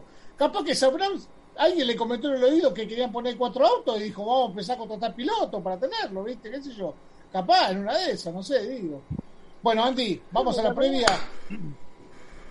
Vamos a la previa, pero bueno, tenemos para tendremos para divertirnos dentro y fuera de pista este fin de semana, porque Sí, lo seguramente único que pido es que no haya un diluvio universal, es lo único que pedimos, ¿no? Mirá, o sea, que, mirá. que llueva de a ratos, más. Arranquemos por ahí entonces y te digo que la quali hay altas, altas chances de que sea con lluvia, altas chances. O sea, el domingo no es tan claro, pero ya sabemos cómo es Spa. En Spa, Spa es esa pista que te llueve en una curva y en la otra hay sol. O sea, Son 7 kilómetros. 7 kilómetros de largo. O sea, Y vos fíjate que el circuito, los alrededores está todo seco. Dicen ¿Eh? que no hay pasto de la sequía que hay, o sea, todo seco ahí. este, Sí, un micro, Ya. tiene, un, tiene un microclima esa área. Esa área tiene un microclima, porque aparte de la diferencia de altura, bueno, nada, hemos visto un montón de carreras y hemos visto un montón de gente arruinar su carrera en Spa, ¿no? Varios, que yo recuerde, exacto. no sé, Kimi fue uno, nada, varios han arruinado sus carreras, este, por confiarse o porque los agarra la lluvia con malos neumáticos y encima es una vuelta muy larga, entonces si te agarra con malos neumáticos tenés 7 kilómetros para, para, para- Entonces, repasemos. El viernes, eh, Viernes. lluvia un 30%. Sí, por ahora viernes parecería ser que no va a llover. El sábado parece que va a llover. Y el domingo... Y el domingo, ojo que están hablando, fue cambiando un poco el pronóstico. Ahora dice que el domingo puede haber chubascos aislados, puede haber lluvias intermitentes, en algún momento sí, otro momento no. Que eso no está mal, porque ya sabemos cómo es la historia, José. Está bueno que llueva por momentos sí, por momentos no, porque vamos a ver a un Ferrari cambiando estrategia continuamente y cuando llueva va a poner cubiertas lisas y cuando no llueva va a poner cubiertas intermedias. O sea que está bueno que sea una carrera así, ¿no? Pobre Ferrari. che, Y, Le- ah, y Leclerc, pobre- Leclerc va a penalizar. Y Leclerc va a penalizar. Exactamente. Tengo entendido que van No. a cambiar al motor. sí. Exactamente. Lo que va a ser bueno, buenísimo es, lo que va a estar buenísimo es ver si finalmente el domingo tenemos carrera o no, ¿no? Así de fácil. sí, Porque si vamos cual. a ver lo de hace un año, imagínate, tra- otro, otro papelón, ¿no? De la Fórmula 1. Bueno, no, pero lo No lo contamos queremos porque fue. Lo contamos porque fue el año pasado, en su momento. Finalmente contamos el desenlace de por qué fue y la, las presiones que en ese momento recibió este Messi con Messi, Messi con el tema de sí Messi. Messi. Bueno, Bienvenidos a Solo Fútbol. 2022. Sí, sí. Bienvenidos a Solo Fútbol. Claro. Me quedé con, me quedé con Fútbol Cruz Azul, Land. perdón. Este, y Neymar Junior, sí, el llamadito que tuvo este, que tuvo el director de carrera de parte de Yantó por los derechos televisivos y justamente no devolver toda esa plata y demás, así que por eso fueron esas tres vueltas paupérrimas que en su momento lo, lo dijimos de buena fuente de cómo venía y cómo había sido el tema. Pero bueno, no importa, ponemos el tema de la Pero carrera. Este Ojalá año larga, largan, largan hacia allá un tsunami. Sí, así que estaría interesante veremos. que tener este, esas condiciones climáticas cambiantes para el domingo, ¿no? O sea, no que diluvie, sino que tengamos lluvia, tengamos sol, lluvia, sol. Está bueno. Una carrera Bueno, yo te actualizo un poco ahí, Diego. Sí, hay, hay dos modelos que dan lluvia el domingo. Hay uno de ellos que da mucha lluvia el domingo. Eh, está dividido la cuestión. Eh, el, el, el, el, digamos, el modelo que se adapta mejor a los Alpes y a zonas montañosas no da mucha lluvia, pero bueno, es muy pronto para decir todavía. Y, y tenemos algo interesante, que lo dijo Mario Isola. Mirá que tenés el, parte de pavimento nuevo, cambios en, eh, o sea, cambios en el circuito. Eh, menciona todo eso, Andy, que me parece muy interesante. Tal cual. Bueno, aparte, bueno, vamos a hablar un poco de la de, los neumáticos, ¿no? Gama media, C2, C3, C4, eh, un reasfaltado, eh, eh, se han agregado trampas de grava, que son piedras que lo que dicen, digamos, como para decir algo además que es grava, que son piedras como que son más, o sea, las acaban de poner, así que están filosas, si quieren decirlo de alguna manera. Y muy Eh, sueltas. Claro, ¿no? Entonces, hay cambios, hay bastantes cambios y no es lo mismo que correr en cualquier otro año, digamos, este, en, en, en Spa, ¿no? Eh, así que, eh, lo que, bueno, una de las cosas que mencionaba Isola por todo esto era por, por la carrera de 24 horas que se hizo el mes pasado, que él de ahí pudo obtener un poco más de data. O sea, todavía no, no, Sí, pero me parece que se quedó con esa carrera, ¿no? Porque hay algo que no me cierra. Le mandó 25 PSI, me parece que es una barbaridad, 25 PSI en las ruedas. Es una locura. Delantera, 25 PSI. sí. Para mí, sí, para mí se equivocó ahí eh, la gráfica de Pirelli o, o- o no, Gamal. No puede ser 25 PSI, es demasiado. No, sí, está bien, ¿eh? Son 25 PSI confirmados por Pirelli.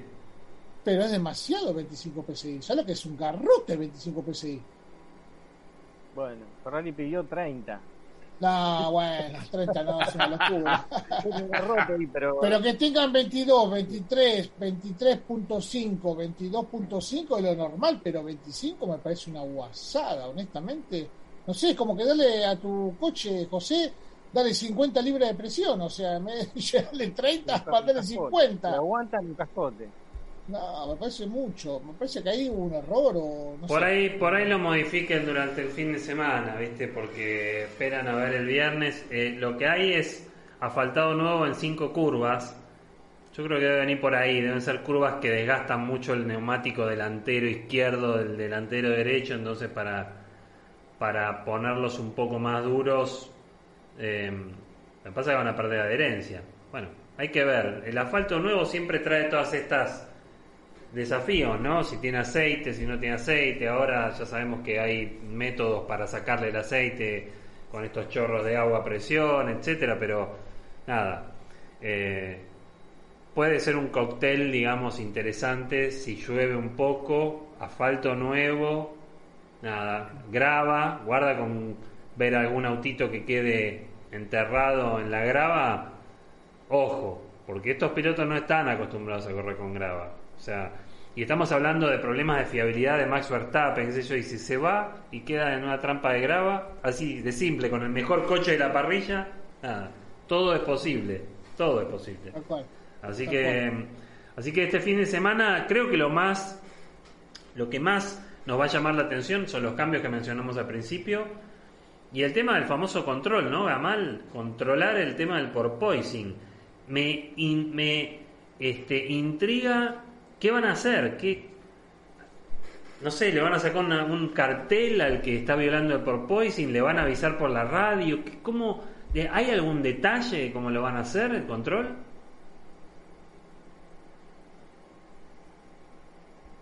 Gamal, Se quedó congelado, Gamal. Lo, está- lo Ah, están, está congelado. Lo están, le Lo están frisaron. controlando, el, están midiéndole el porpoising, me parece.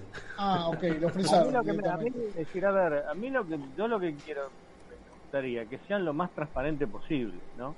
Que cuando toman la, si encuentran un auto que está fuera de de reglamento, te lo muestren y te digan, ven, por esto. Bueno. acá está, ven.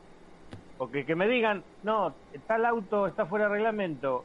Y yo te puedo decir, sí, yo también te lo digo. No, no, yo quiero pruebas de que está fuera No, de no. reglamento. A ver, ¿sabés qué? Con todo el, el, el, el, digamos, el escándalo que hicieron con este tema, yo lo mínimo que espero es tres cámaras de alta velocidad en un lugar determinado donde lo midan y que haya tipo, ah, y que me midan con una flechita, mirá, acá está el porpoise, no sé, que me den algo, porque si me van a decir, no, ¿sabes que Este no cumplió y no me dicen más nada, bueno, Y no, ah, no. bueno, pero convengamos que tienen cámaras ver, abajo y tienen, tienen lo- sensores esto, No, está bien, pero- a- necesitan Pero ¿sabés qué pasa, mostrarlo. Diego? Necesitan mostrarlo. Diego, yo voy a esto. Los equipos capaz que no digan nada porque obviamente ellos son los primeros que se dan cuenta si están o no están dentro del reglamento o si cumplen las normas.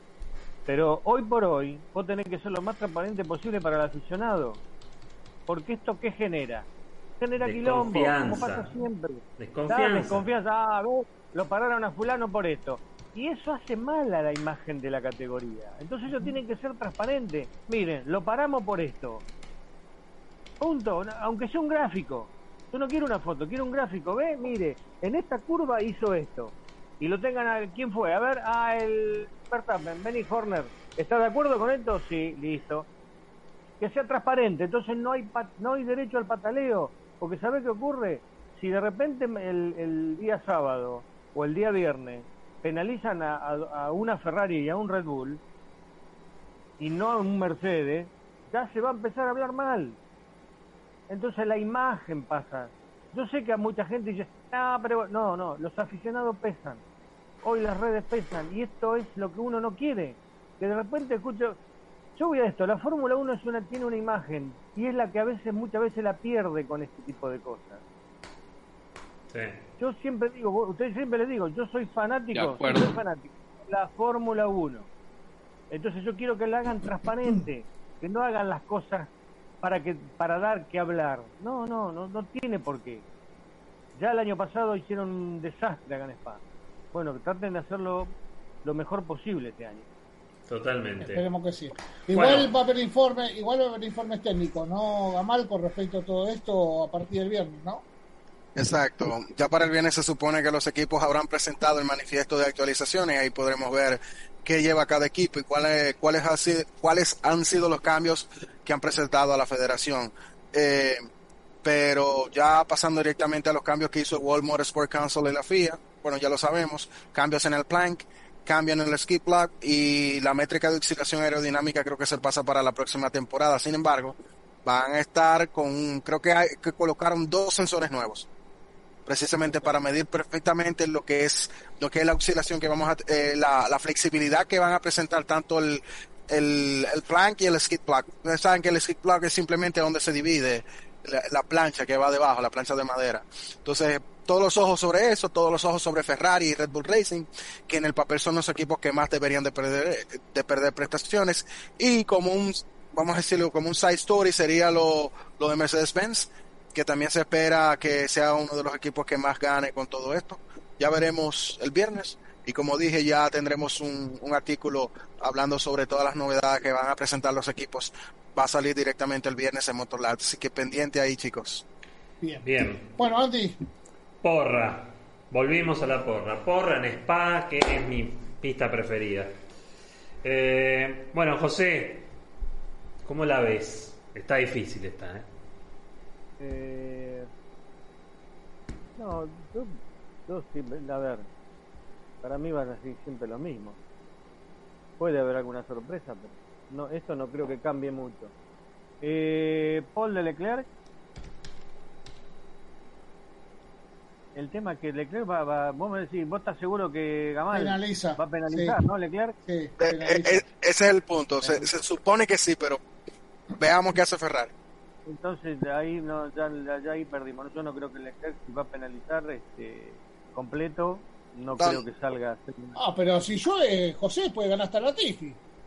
No, bueno, a ver, la ganar sí, después la carrera es otra cosa. Bueno, entonces a ver, yo creo que la pole la va a hacer este Carlos Sainz. La carrera la va a ganar Verstappen, segundo va a ser este, Sainz y, segundo va a ser Checo Pérez y tercero Sainz. Ok. 1 y 2 de Red Bull. 1 y 2 de Red Bull. Sí. Eh, yo creo que sí. Bueno. Eh, Yo creo que va a ser pole de George Russell. Victoria de George Russell seguido de Lewis Hamilton. ¡Oh, no! Tremendo.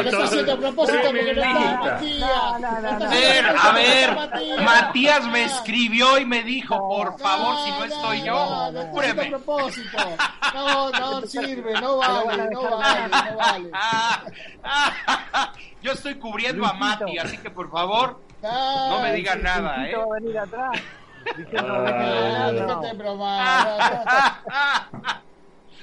Ya dije y no me rajo. Mercedes 1-2. Acostúmbrense. Bien. Y tercero, ¿quién llega en el último escalón? Eh, Max Verstappen. Verstappen. Levantando las obras. Bien. Gamal. Bueno, eh, mi pole va con asterisco, lastimosamente. O sea, si no penaliza la pole para mí es Charles Leclerc. Bien. Si hay penalidad, entonces la pole la tengo para Max Verstappen. Si no hay penalidad, gana Leclerc No, con Verstappen no. segundo. No, no, no, no, ok, una, una sola. tarjeta roja, tarjeta roja. no. No, no, ya, ya, ya. Ok, aquí va la, la, la porra como va. Ok. Paul victoria y vuelta rápida para Max Verstappen. Estoy dando por bueno y válido que Leclerc penaliza. El segundo lugar lo tiene Sergio Pérez y el tercer lugar lo tiene Luis Hamilton. Bien, bien. Bueno, interesante. Dos.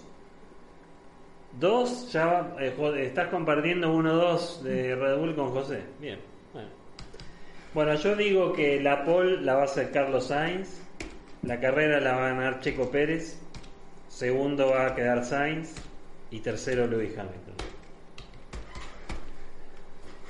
Muchas fichas le ponen a, a Mercedes, ¿eh? Qué bárbaro. ¿no? Bueno, Tercero. Todas. eh, Todas. la pole la va a hacer Carlos Sainz. La carrera la va a ganar Carlos Sainz. Segundo va a ser de Checo Pérez. Y tercero. mm, tercero va a estar Hamilton. Me lo voy a jugar. Eh, sí, sí, tranquilamente. Eh, mandé una Pero gran. ve que no- ve que- una ve gran que no carrera. sale de ahí. Siempre sale de ahí, no hablamos de ni un Alpine, ni un McLaren. No, Pero- pero bueno, pero. Pará, pará, pero. No. No, eh, eh, que está bien, José, o sea. No, Pero, José, modificaron más, el ¿eh? plan, no modificaron. o sea. José, José, Ojo con Alonso, ojo con Alonso que le van a dar un Renault 4. Bueno, justamente, iba a poner la pole de Alonso, pero a raíz de lo que pusiste el otro día no la puse. Tuvieron. pero tuvo que salir a aclarar que todo, no, Alonso va a, ter- va a correr hasta fin de año. Sí, sí, tal Creo que tiene que ir a- al baño de Mercedes, tiene que ir Alonso. Ni baño va a tener. Ay, no, y le van a cortar el audio, ¿eh? Te digo, le van a cortar el audio, le van a cortar la radio, porque no van a ¿Cuándo querer que le- hable. ¿Cuándo en la historia de la Fórmula 1 tuviste que un jefe de equipo tenga que salir a aclarar que un dos veces campeón del mundo te va a terminar el año? sí, ¿Cuándo? sí, sí. Eso es para que ustedes vean, esta gente de Alpine están más perdidos que Adán en el Día de las Madres. No, no, no. Así no. de perdidos están. No, no, no, totalmente, totalmente, mira. Eh, mira, yo me quedo con algo que dijo Diego, me dice, yo, o sea, yo en mi negocio pido más, eh, hago firmar más cosas que al pin con, con este pibe, y es verdad, es verdad, es verdad. O sea. Si realmente Eh, fue así y no es toda una operación mediática y que todos entramos como caballos, este... Está muteado, Alfredo, está muteado. Y así le hace Diego en el taller. Olvídate. es que el otro día, es que el otro día, nada, hablando con los chicos en forma privada, vino uno, no me trajo algo y bueno, le conté la anécdota, ¿no? Y por eso está diciendo eso. Yo hago firmar más cosas Claro. a un don nadie que, que estos que manejan millones de dólares y demás, ¿no? Pero bueno, nada, eso sí, Alfredo. A ver, Oye. las palabras se las llevan al viento y Sí, muchas no, de veces acuerdo. uno- y muchas veces vos no sabés, o sea, firmame acá, flaco, y ya está, listo. Después cuando venga No, de y- vuelta, yo que sé si te vas a enfermar, vas a estar, no vas a estar. Eh, la Brindando me un servicio tiene que ser así, o sea, y un servicio además importante, ¿no? Oye, nada más antes de que nos vayamos, quisiera comentar algo, porque creo que es importante mencionarlo también. eh, llegan cambios en la en el departamento de comunicaciones de la FIA. Ah, y, sí, cierto. eh, sí, comentalo, eh, comentalo, por favor. tendrá un, un nuevo presidente que, bueno, ya sabemos que eh, Oliver Fish, que había estado un, un hombre, pues, eh, joven, ¿no? Que se había quedado en el puesto desde Matteo Bonciani, ahora, eh, pues, va, va, va a tener cambios y será Luke Skipper, el nuevo director de comunicaciones de la FIA. Eh, todavía eh, no es oficial, pero ya hay comunicados al respecto eh, entre, entre, digamos, en el paddock, de manera tal que es nada más cuestión de tiempo para que se haga oficial este cambio y creo que es importante, sobre todo, pues para todos los que estamos involucrados en, en, en los medios de Fórmula 1. ¿no? Anotate el nombre bien porque te voy a mandar la cartita ya y mandarle bombones. Sí, eso es lo que te iba a decir. No, ya, tenemos ya, que- ya tengo, ya, ya me autorizó, otra vez. ya, Che, ya me autorizó escúchame, Ariel unos Oliver- buenos, unos Oliver buenos no era tan joven, te aclaro, ¿eh? Bueno, eh, me refiero a que en el puesto no llevaba mucho tiempo, Ah, pero, pero estaba con Mateo Bonciani, Sí, era sí, gente sí. de casa. Igual, igual eh, a mí mi ídolo siempre fue y la, la gran mano que nos dio siempre fue Mateo Bonciani. ¿no? Eh, Mateo Sí. González, un capo. sí. Bueno, es que ya era una marca registrada, ¿no? Ahí para todos y una referencia, ¿no? No, Definitivamente. Totalmente, totalmente. Aparte tenía clara, sabía cómo manejar los medios y demás. Pero bueno. Bueno, Eh, Andy, cuando mandé saludos a Wilfredo Su, Sufia, no le mandé saludos porque esta persona mandó saludos para Gamal, para José y para Alfredo, nada más. Así que nosotros dos no existimos. así No, que bueno, listo, saludé, está ¿eh? bien, está bien, y No le mandé bueno. saludos a esa persona, por favor, ¿eh? No le mandé saludos. Saludos a todos. Por cierto, a todos del chat, gracias, ¿eh? Gonzalo, bueno, chat, un abrazo. mando saludos. Gonzalo Gabriel, Gaby Pelayo, Héctor García, Martín Rodríguez, José Ali Vivas, Adrián Tirado, no, Mikey no, Frank Álvarez, Cecilia Valenzuela, eh, Ramón Muñoz, César Herrera, Rodrigo Brusco, Tony, Leonor Rodríguez, Emilio Balsatei, eh, bueno, Wilfredo Sufia, le mandamos un saludo, por más que él igual no nos manda saludos a nosotros. Jorge Pérez Crespi, eh, ah, bueno, Adrián Tirado ya lo dije. A, eh, a. José Ali Viva, saludos. José Ali Vivas también, Diego Moncada. Nuestra compañera Hanna, saludos. Gamachi, eh, ¿quién más? Arquitecto Charlie Reyes, bueno, eh, ¿quién más? ¿Quién más? Ed Vázquez, bueno, un montón. Iván Brizuela, eh, Agap 2020, Orlando Cruz, bueno, un montón, gente. Eh, Lucas Bacari, eh, Juan Carlos, Mr. Tucanda, Poncho Mayren, que manda saludos de Acapulco. Bueno. Desde Acapulco, qué envidia. mal. Un Qué abrazo. lindo a lugar, qué envidia. Sí, sí, sí. ¿eh? Qué así, que, así que bueno, Martín Rodríguez, Pablo Raimonda Sicot, Jerry F1 también, viejo oyente. Bueno, gracias Franco Schneider, gracias a todos por estar ahí. Y bueno, la semana que viene mm, ya lo tendremos de vuelta Mati, este que, que está terminando sus vacaciones. Y que no si llega a ganar Hamilton va a estar insoportable. Pero bueno, no, No, importa. no, Mati solo, Mati solo está el próximo lunes. Nosotros no Sí. figuramos. ¿No, Alfredo? Sí, totalmente, voto por lo mismo.